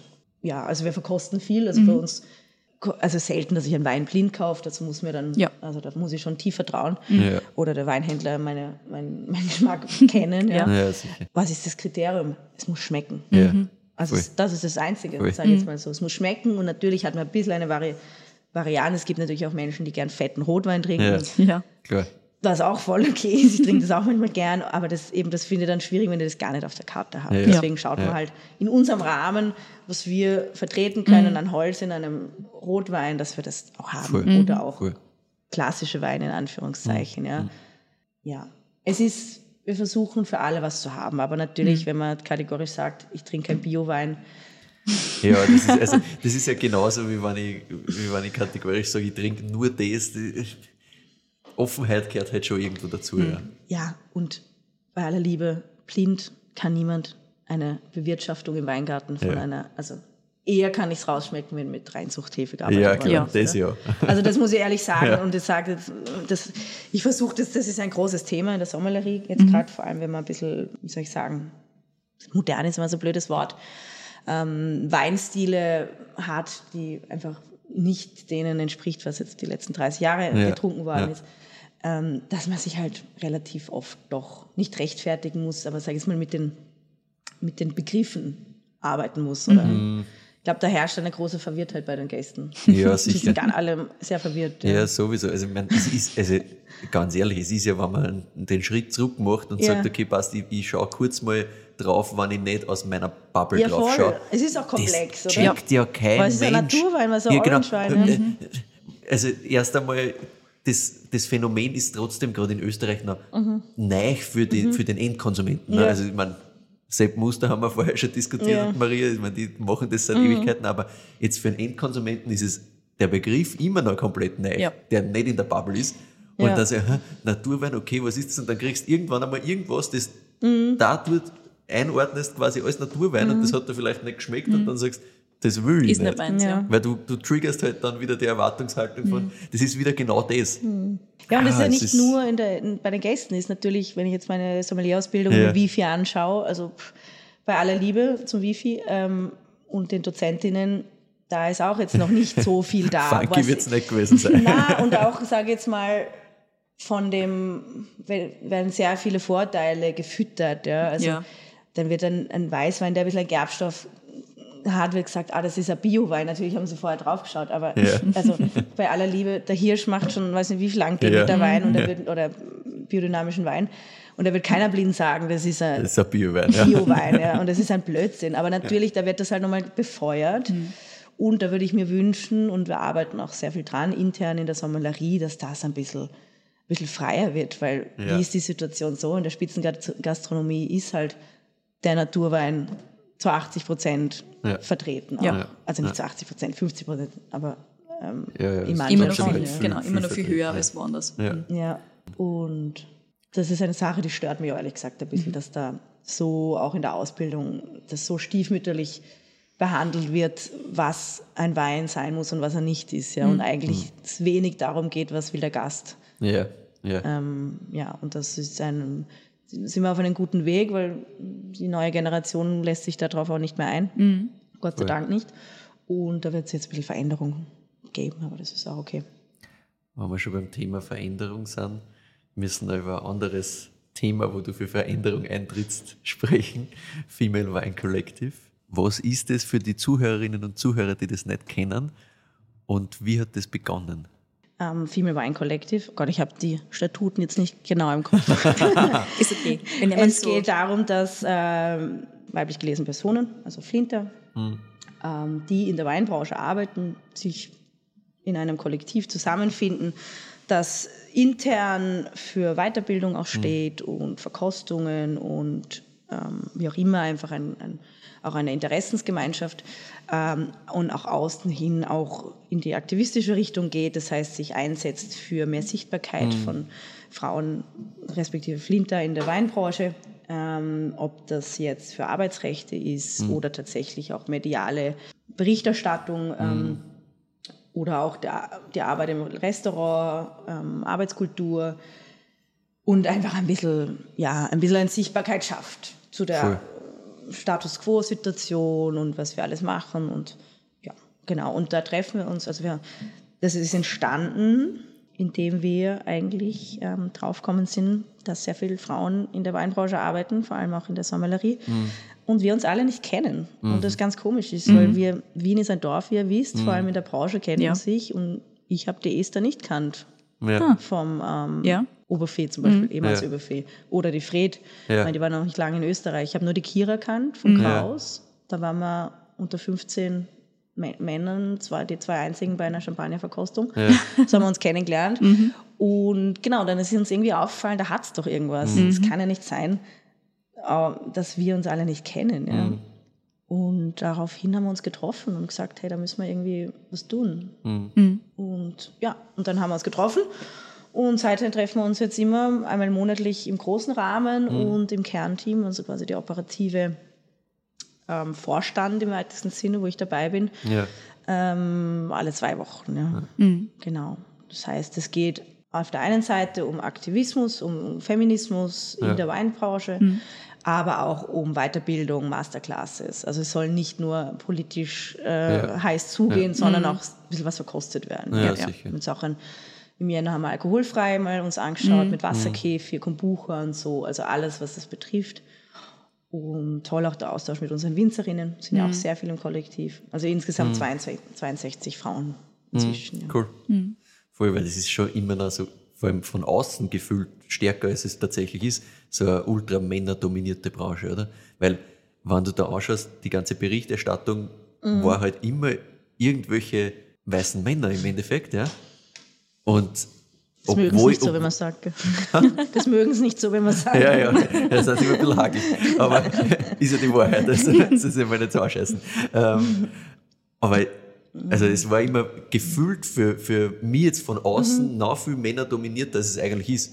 Rein, weil es halt auch so erzählt wird. Ja, es ist eben, Deswegen eben ist es nicht so, genau, wenn er dominiert. eben. Ja, das Deswegen ist ist ja es der Schmäh bei der eigentlich Sache. cool, ähm, wie, wie ihr das auch, finde ich, in kurzer Mhm. Zeit geschafft habt, da extrem viel nach außen mal zu pushen. Mhm. Also, finde ich richtig leibend. Ja, und auch eben bei Winzerinnen. Ja, wie oft Voll. wird nur der Mann genannt. Ja. Ja, wie oft steht auch nur der Mann am Etikett? Ja. Am Etikett oder bei der Weinverkostung, wo Ja. sitzt der Winzer und, und äh, mein, das entscheidet ja immer noch jede Person für sich selbst, ob es einem wichtig ist oder nicht. Ja. Also das ist uns ganz wichtig, dass ähm, das Kollektiv für jeden ganz individuell ähm, genutzt und gestaltet werden kann. Ja. Es ist natürlich ein, eine Dor äh, Land und Stadt. Ähm, also wir haben natürlich andere ähm, Bedürfnisse eben in der Stadt, Ja, wie WinzerInnen am, am Land haben. Ja. Und, aber das ist gut, wenn wir uns treffen und uns da austauschen können ja, und schauen, welche Richtung, wie wir weitermachen können. Und schlussendlich geht es ja darum, auch, dass wir die Branche ein bisschen zukunftsfit machen. Ja, Ja. Dass Ja. mehr Menschen wieder Lust haben, in der Branche zu arbeiten. Voll. Und dass sich junge Frauen nicht fürchten müssen, in der Gastro zu arbeiten, weil sie irgendjemand anschreit oder angreift oder sie, Cool. was auch immer, ja. Deswegen, es ist schon, also ich interessiere mich sehr stark für Arbeitskultur. Für mich ist es sehr, sehr wichtig, dass das oft besprochen wird, weil wenn da nichts, also man kann nicht nur jammern, ja, man muss ein bisschen was ändern, Ja. ähm, dass sich mehr Menschen wieder wo- wohlfühlen in der Gastro. Und es ist natürlich ein Arbeitsbereich, der extrem stressig ist und sehr viel Druck, aber das bedeutet nicht, dass man ähm, Das scheiße sein muss. Ja. Ja. ja, so. Voll. Und ich glaube, das ist ganz gut, wenn wir uns da zusammentun ja sicher. und, ähm, und miteinander reden und ein bisschen auch Sichtbarkeit schaffen. Ja. Also viele sind da schon noch immer humbled, wenn man dann manche Insights erzählt, ja, was da alles tatsächlich, ah, so ist es immer noch, ja, so ist es immer noch. Ja, sicher. Passiert halt schon immer noch viel Scheiße. Ja. Ist einfach so. Also.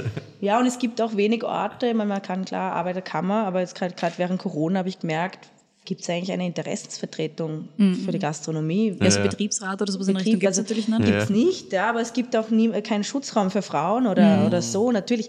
Aber wenn man als junge Frau in einen Betrieb hinkommt und da passiert was, was nicht in Ordnung ist, dann sagt ja jeder, das ist schon in Ordnung. Ja, ja. Das ist das ist überall schon so so. gewesen. Ja, Was glaubst du, das, ist glaubst, woanders ja. genauso? Und wenn Haha. du irgendwas sagst, dann wirst du irgendwann einen Job kriegen. Ja, also das genau. habe ich schon ganz oft gehört von jungen, das von jungen Frauen und das darf natürlich nicht ja, sein. das ist eine Frechheit, ja. Und es ist natürlich ein In- Investment. Ein großes Vorbild ist natürlich Nobel und Schmutzig, ja, die mit dem Guide of Conduct und äh, externem Coaching ähm, da sehr gute Arbeit leisten, aber das ist natürlich nicht in jedem Betrieb möglich. Ja. Ja. Aber es ist wichtig, dass man Awareness schafft, vor allem bei den jungen Menschen, was geht, was nicht geht. Ähm, muss ich einen Lippenstift tragen, wenn mein Chef mir das sagt? Muss Ja. ich ein Kleid tragen, wenn Ja. ich das nicht möchte? Nein, muss man nicht. so Muss ich. Absätze Ja. tragen? Muss ich Ballerinas tragen? Ja. Das ist kein Sicherheitsschuh ist. Ja.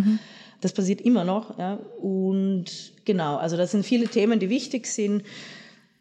Das auch, das ist, momentan ist es so, dass wir, wir haben ja schon viel Aufmerksamkeit bekommen und auch viel Zuspruch. Und manchmal kommt es einem so vor, dass wir so ein bisschen so die Anstandswauber aus auf den Verkostungen sind. Ja. Oder dass Leute jetzt wirklich schauen, oh Gott, jetzt haben wir nur eine Frau, jetzt müssen wir noch fünf andere einladen. Ja, ja. Das ist, das ist genau das, da wollen wir hin. Ja, Ja. ganz genau. Und das soll dann irgendwann nicht mehr wegen uns sein, sondern aus einer eigenen Ja. tiefen Aus Bedürfnis. Selbstverständlichkeit, ja. Nicht, weil ich Ja. und ich jetzt eingeladen bin, muss man jetzt noch fünf andere Frauen einladen. Nein, man muss immer schauen, dass alle Menschen, die hier in der Gastro arbeiten, gleichermaßen Genau. eingeladen sind. Voll. Und natürlich gibt es viel Männer, ja, aber es gibt auch viel Frauen. Voll. Ja. Aber wenn es jetzt am Anfang so ist, dass die Leute sich halt schlecht fühlen, dann sollen sie das machen. Passt Ja, dann sollen sie es ist, machen. Das oder? ist vollkommen uh, das okay. Wine Genau. Collective ist da, da müssen wir uns zusammenreißen. Ja, genau. Müsst ihr Ja, euch zusammenreißen. so. Perfekt. Ja, genau, so Genau. soll es sein. Ja. Ja. Also soll es nicht sein, es sollte überhaupt eh nicht so sein. Eigentlich Ja, soll ja. es uns Mhm. gar nicht Aber- geben. Ja. Aber da braucht man noch ein bisschen Zeit. Ja. Braucht man ein bisschen Zeit und ich glaube, es ist auch okay. Man hat zwar vorhin geredet, Veränderung ist gerade in Österreich immer ein bisschen eine Sache, die ein bisschen dauert. Aber ich glaube, wenn man da gut miteinander arbeitet, schafft man das schon. Ja, sicher. Und es klappt auch schon besser. Mhm. Und du hast einen sehr, sehr richtigen Satz vorher schon gesagt. Nur aufregen funktioniert nicht. Man muss schon auch was tun. Und das ist, glaube ich, das ist, glaube ich, die, die Quintessenz an der ganzen Sache, weil jetzt nur zu sagen, ja, ist scheiße, das hilft keinen. Ja. Weil ihr sagt halt natürlich, was scheiße ist, aber ihr versucht die Sachen auch zu verändern. Ja, und man kann halt sich cool. jederzeit ändern. Man kann sagen, Voll. so wie ich meinen Betrieb geführt habe, das war schlecht. Ja, ich habe meinen ist ja Mitarbeitern keinen guten okay. Ort, jetzt mache ich es anders, voll okay. Voll. Ich glaube, das muss man den Leuten auch vermitteln. Das ist nie, es gibt immer einen Zeitpunkt, wo man umdrehen kann. Mhm. Voll. Ja, und da, ja, und ich glaube, alle sind dabei, wenn man jemanden unterstützen kann. Also das ist, ich glaube, viele fürchten sich so, dass sie verurteilt werden oder dass man ihnen was wegnimmt oder so. Das, das soll nicht das, das, Ja. das Ding sein. Ja, wir, wir wollen, dass wir eher auch Menschen, die sich schwerer tun, an die Hand nehmen und ein bisschen, ja, es ist ein Generation Gap, der Voll. irre ist. Auch jetzt. Das nur zu dazu. meinen, zu meinen Mitarbeiterinnen, die Anfang 20 sind. Ja, das, und ich glaube, es ist ganz gut, wenn wir gut aufeinander hören, weil ich kann sehr viel von sehr erfahrenen Sommeliers lernen, die Ja. das schon weit länger machen als ich. Total, Sehr, ja. sehr viel und ich bin da, das ist mir ganz wichtig. Aber auch die jungen Menschen, also wir können auch sehr viel von jungen Menschen lernen. Ja. Ja, sicher. Ja, das ist Komplett. immer andere Blickweisen. Eben, Voll. Das ist das Essentielle und das, das ist das Wichtigste, dass man sich zuhört und sich nichts, ähm, weiß ich, nichts, ja, selbst in die Wege stellt. Ja, ja. Und nicht, nicht, nicht vor allem Angst hat, weil das ist ja nichts nichts Negatives, nichts dagegen, sondern was dafür. Ja, und niemand was wird was Genau. weggenommen. Das genau. ist immer so die, Eben, die immer Angst, dieser- dass dieser- mir was dieser- weggenommen wird. Dieser ja. Neid und Angst, das ist Ja. immer so, um das geht's nicht. Na, es ist einfach eher, dass man schafft, dass wir besser zusammenarbeiten Mhm. können und, Voll. und auch wieder ähm, ja, sich Menschen sicherer fühlen und dass die Branche einfach ein bisschen von diesem, weiß nicht, diesem, diesem Ruf auch. Ja, von dem Ja. Image wegkommt, ja sicher. Ja, Image, das aber schlussendlich nie irgendjemand wirklich bearbeitet hat. Ja, Ja. So, sondern was ist die Konsequenz? Die Leute machen es halt einfach nicht. ja. genau. Und das, Zahlt halt keinen mehr. ja. Ja. Und das ist halt langfristig nicht der Weg. Du hast gemeint, du hast einen vierten Ja. Wein, gell? Ah ja, genau. Ah, das ist ja schon. Echt Ah, ja. ja. So. Wie von Zauberhand. Magic. Das steht schon da. Danke dir. Zum Abschluss was Rotes. Genau. Zum Abschluss was strahlend hellrotes. Mhm. Sehr, sehr schön. Schöne Würze, auch schöne Frucht in der Nase. Mhm. Das ist sehr, sehr verführerisch, würde ich sagen. Es ist so eine Nase, die zieht die richtige rein in das Ding. Schön saftig. Wie Super soft. Voll. Ein bisschen Tee finde ich auch. So ein Ein bisschen bisschen, mm, bisschen Schwarztee. schöne Würze. Vielleicht Voll. ein bisschen, bisschen Pfeffer vielleicht. Ja, so ein bisschen Ein bisschen gemahlenen Pfeffer ja, so drüber ein bisschen gemahlen. gestreut. Ja, Ja. Ein bisschen, und ich finde auch so ein bisschen wie ein, wenn es geregnet hat im Sommer. Das ist jetzt ein schöner Abschlusswein, weil der rinnt einfach. auch. Ja, ja. Das ist halt, da ist Glas sofort leer. Ja, Das- und das, da finde ich auch, er ist schon, er ist nicht simpel, ja, aber er Nein. ist auch nicht zu komplex. Ja. Es ist, das liebe ich an Weinen. Ja, wenn man sie gut trinken kann und du dich darauf konzentrieren kannst, aber nicht musst. Ja. Also das ist Voll. super. Ja, das gefällt mir sehr gut. Ja. Also vom Stil, ich meine, das habt ihr ja eh schon, ist leicht Mazeration Carbonique. Mhm. So schaut's. das ist halt gerade ein, ein Stil an Rotwein, der sehr modern ist, den ich aber auch sehr gern trinke, muss man sagen. Ja, ja. Es ist, also, Es ist halt super schön, fresh, nicht schwer, super leicht, super elegant, super fein, trotzdem schöner Grip, super juicy. ja, aber mir macht das sehr viel Spaß. Yes, same. Wo darf man das hin? Ich hätte nach Frankreich Ja, geschmissen, ich, to be mein, honest. mein, mein erstes Gefühl rennt auch sofort Frankreich. Ist er nicht, oder was? Ja, gut. Spannend. Nice try. Weil hätte, hätte ich jetzt auch Ja, aber deswegen habe ich es mit dem Stil vom- gesagt. vom das ist halt Feeling klar, her- also Beaujolais-Stil, ja, Ja. ja. ein bisschen, ja, ist nicht. Aber nicht so weit weg. Ja, gut. Das ist ja Ach nicht so. Deutschland. sind, wir, sind wir in Baden, oder wie? Ja, wir sind in Ja, Baden. das, das passt natürlich sehr schön, ja. wir sind in Baden. Badischer Landwein. Mhm. Herrlich. Wir sind sogar in der Ortenau, Mm. da wo ich herkomme. Aha, okay, jetzt geht's quasi, schließt sich der Kreis. Ja, das sehr schön, Kreis sehr schön aufgebaut. Ich habe ja nächtelang nicht schlafen können. Das hat sie ausgezahlt. Genau. Also, sorry, sorry dafür. So Aber worth auch it. Nicht. So schlimm war es auch nicht. Das zeigt nur Ja. die Leidenschaft. Ähm, ja, wir sind tatsächlich in meiner Heimat. Mhm. Und zwar bei dem einzigen Weingut, das mir bekannt ist, das ein bisschen Wein in diesem Stil macht, Mhm. in Durbach. Durbach ist so die Hauptstadt von der Ortenau, Mhm. was weintechnisch betrifft. Ähm, den älteren ZuhörerInnen wird der Klingelberger vielleicht was sagen. Das ist ein Mhm. Berg und das ist das Synonym für Riesling in, der Ortenau. Ah, das ist ein ganz bekannter Lage, ein Großlage eigentlich. Und der Wein ist von Matthias Wörner. Das ist ein, Ah, ein also wir waren nicht auf der gleichen Schule, aber wir haben gleichzeitig Abitur gemacht. Ah. Er hat dann Geisenheim besucht, ich bin nach Wien gegangen und da haben wir uns lange nicht gehört und nicht gesehen. Und irgendwann bin ich drauf gekommen, dass der Matthias Wein macht ja. und das so großartig. Und er, also was spe speziell ist in, in, in der Ortenau, ist, dass es extrem viele Genossenschaften gibt. Also sehr, also ähnlich wie in Südtirol geht sehr viel Ja. der Weine, also sehr viele Rebflächen in Genossenschaften. Die Familie Wörner macht seit sieben Generationen Wein oder fünf, irgendwie sowas, fünf, sieben. Und vier von den fünf Hektar gehen auch zur Genossenschaft und er äh, bewirtschaftet jetzt einen okay. auf den Grundlagen biodynamischen Weinbaus. Zertifiziert sind sie noch nicht. Und er ist wirklich einer, wenn nicht der Einzige, der das macht in der Region. Cool. Also da ist relativ konventionell alles bewirtschaftet und er hat das jetzt anders gemacht. Und es ist wunderschön da, das ist das Seitental von, von Durbach.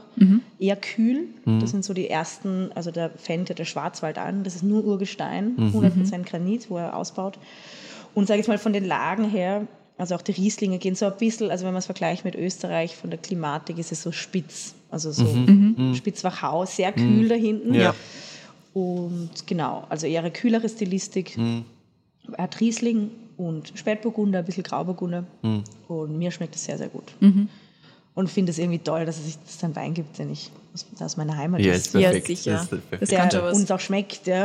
Und Ja. es ist so, ja. Und ich war letztes Jahr, waren wir bei ihm auch im Weingut, haben viel verkostet. Mhm. Er ist ein super, super Typ, er hat jetzt auch ein Kind gekriegt mit seiner Partnerin, die hat in Franken Mhm. ein Weingut. Das ist so eine Geisenheim-Class. Ja. Der Klassiker.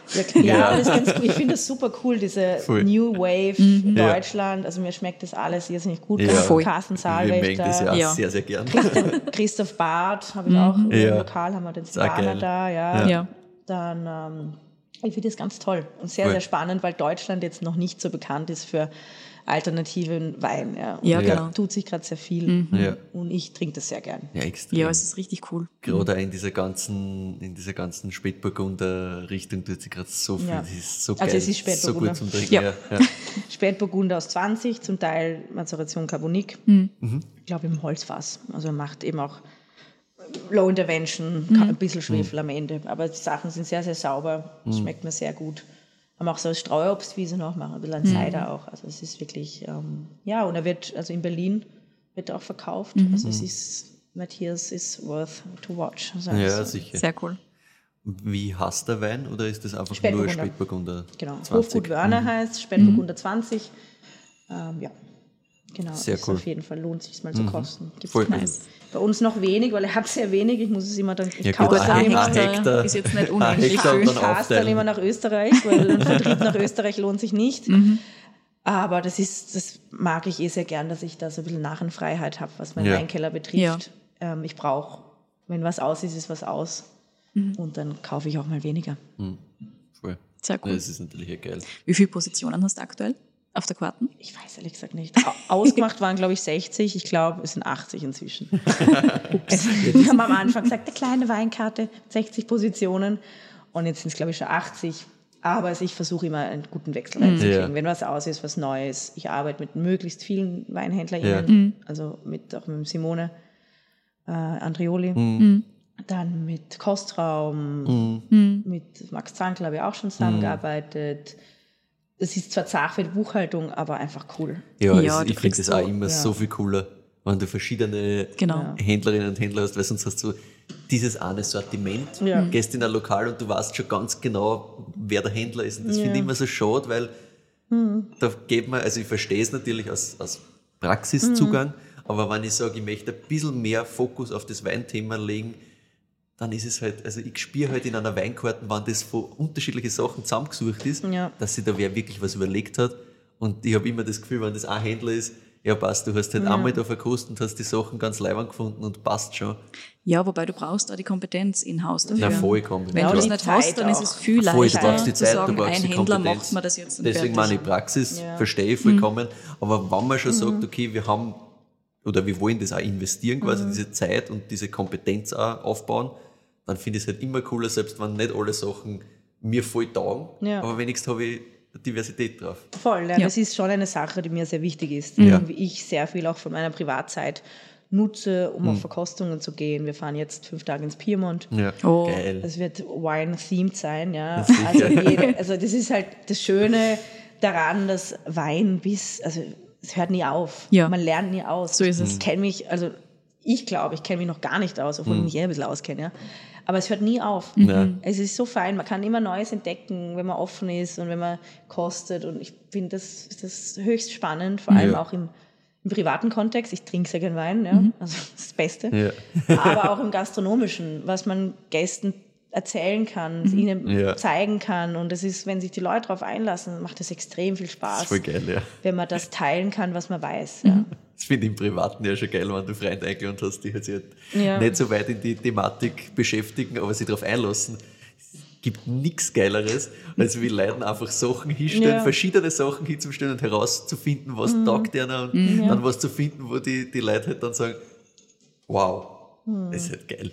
Ja, und auch die Leute mal so ein bisschen zu coachen, ähm, wie schmeckt, was schmeckt Ja. mir eigentlich? Ja, genau. Ich glaube, Ja. viele wissen gar nicht, was ihnen schmeckt. Ich, Absolut. Was trinkst du gern? Soll es mehr Säure haben? Das ist der Klassiker. Ja. Ich trinke gerne einen Wein mit wenig Säure, Riesling. Ja. Ja. Ist kein Problem, ja, das, das, da würde nie jemand ausbessern. Ja. Aber es ist natürlich so, dass man selten wirklich einen Wein verkostet, auch als Voll. Endkonsument. Und Ja. wenn die Leute Bock drauf haben, dann ist es so cool, Mhm. wenn man sich selber dahin führen kann, was ihnen eigentlich schmeckt, weil dann Voll. kommst du drauf, eigentlich trinken sie lieber Chardonnay. Ja. Äh, und es ist so fein, wenn, wenn, wenn einem der Raum gegeben wird, ein bisschen auch eine Bildungsarbeit bei den Gästen zu leisten. Eh wie den Biowein. Ja. Ich trinke Biowein.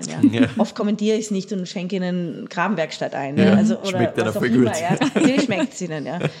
Ähm, oder auch den Graf Morillon, also Ja. das kannst du jedem einschenken. Ja. Also es ist einfach ein sehr guter Wein. Voll. Und, und das ist fein, wenn, wenn, wenn man das machen kann. Mhm. Also das ist eines der Dinge, warum mir der Job so Spaß macht. Also das ist schon Ja. fein. Und wenn man einem Spaß macht, dann macht es den Gästen auch Spaß. Mhm. Es ist schon eine schöne Spielfläche. Ich glaube, das ist insgesamt auch ein sehr, sehr schönes Schlusswort. Ich finde auch. Sehr gut. Ja, danke Mama, Dank. euch. Es war mir eine Danke große dir. Ehre. Er hat Dank. extrem viel Schön war Spaß das. gemacht. Danke Schöne für diese Weine schönen natürlich Weine. Voll. richtig geil. Und richtig spannend, halt die ganze Geschichte zu hören und deine Zugänge so ein bisschen näher ergründen zu können. Dankeschön. Sehr, sehr ja. schön. Genau. Auch im, Dank. im Namen des Female Wine Collectives bedanken wir uns natürlich. Naja, sicher, das pushen wir natürlich, weil wir es halt selber auch geil Wir finden. feiern es. So ist es. Danke euch. Und damit sind wir am Ende unserer Folge angelangt, unserer Sonderfolge zum Thema Wein und Genuss. Wir freuen uns sehr über euer Feedback und Weinvorschläge von euch. Schickt uns die gerne an kedi.weinfürwein.at oder michael.weinfürwein.at. Achtung, die Weintipps nicht an uns beide gleichzeitig schicken, ansonsten ist das Ganze keine Überraschung mehr. Ihr könnt uns natürlich auch Gesprächspartnerinnen und Partner vorschlagen, mit denen wir unbedingt plaudern sollen. Auch das ist sehr spannend. Wir nehmen auch gerne eure Vorschläge. Folgt uns gerne auf Spotify und auf Apple Podcasts. Wir freuen uns auch sehr über Bewertungen auf diesen Plattformen. bitte nur die guten. Auf Instagram findet ihr uns unter Wein für Wein. Dort und auf unserer Website weinfürwein.at bereiten wir euch immer eine Zusammenfassung der Episode mit Verkostungsnotizen und Co. vor. Danke fürs Zuhören und bis nächste Woche.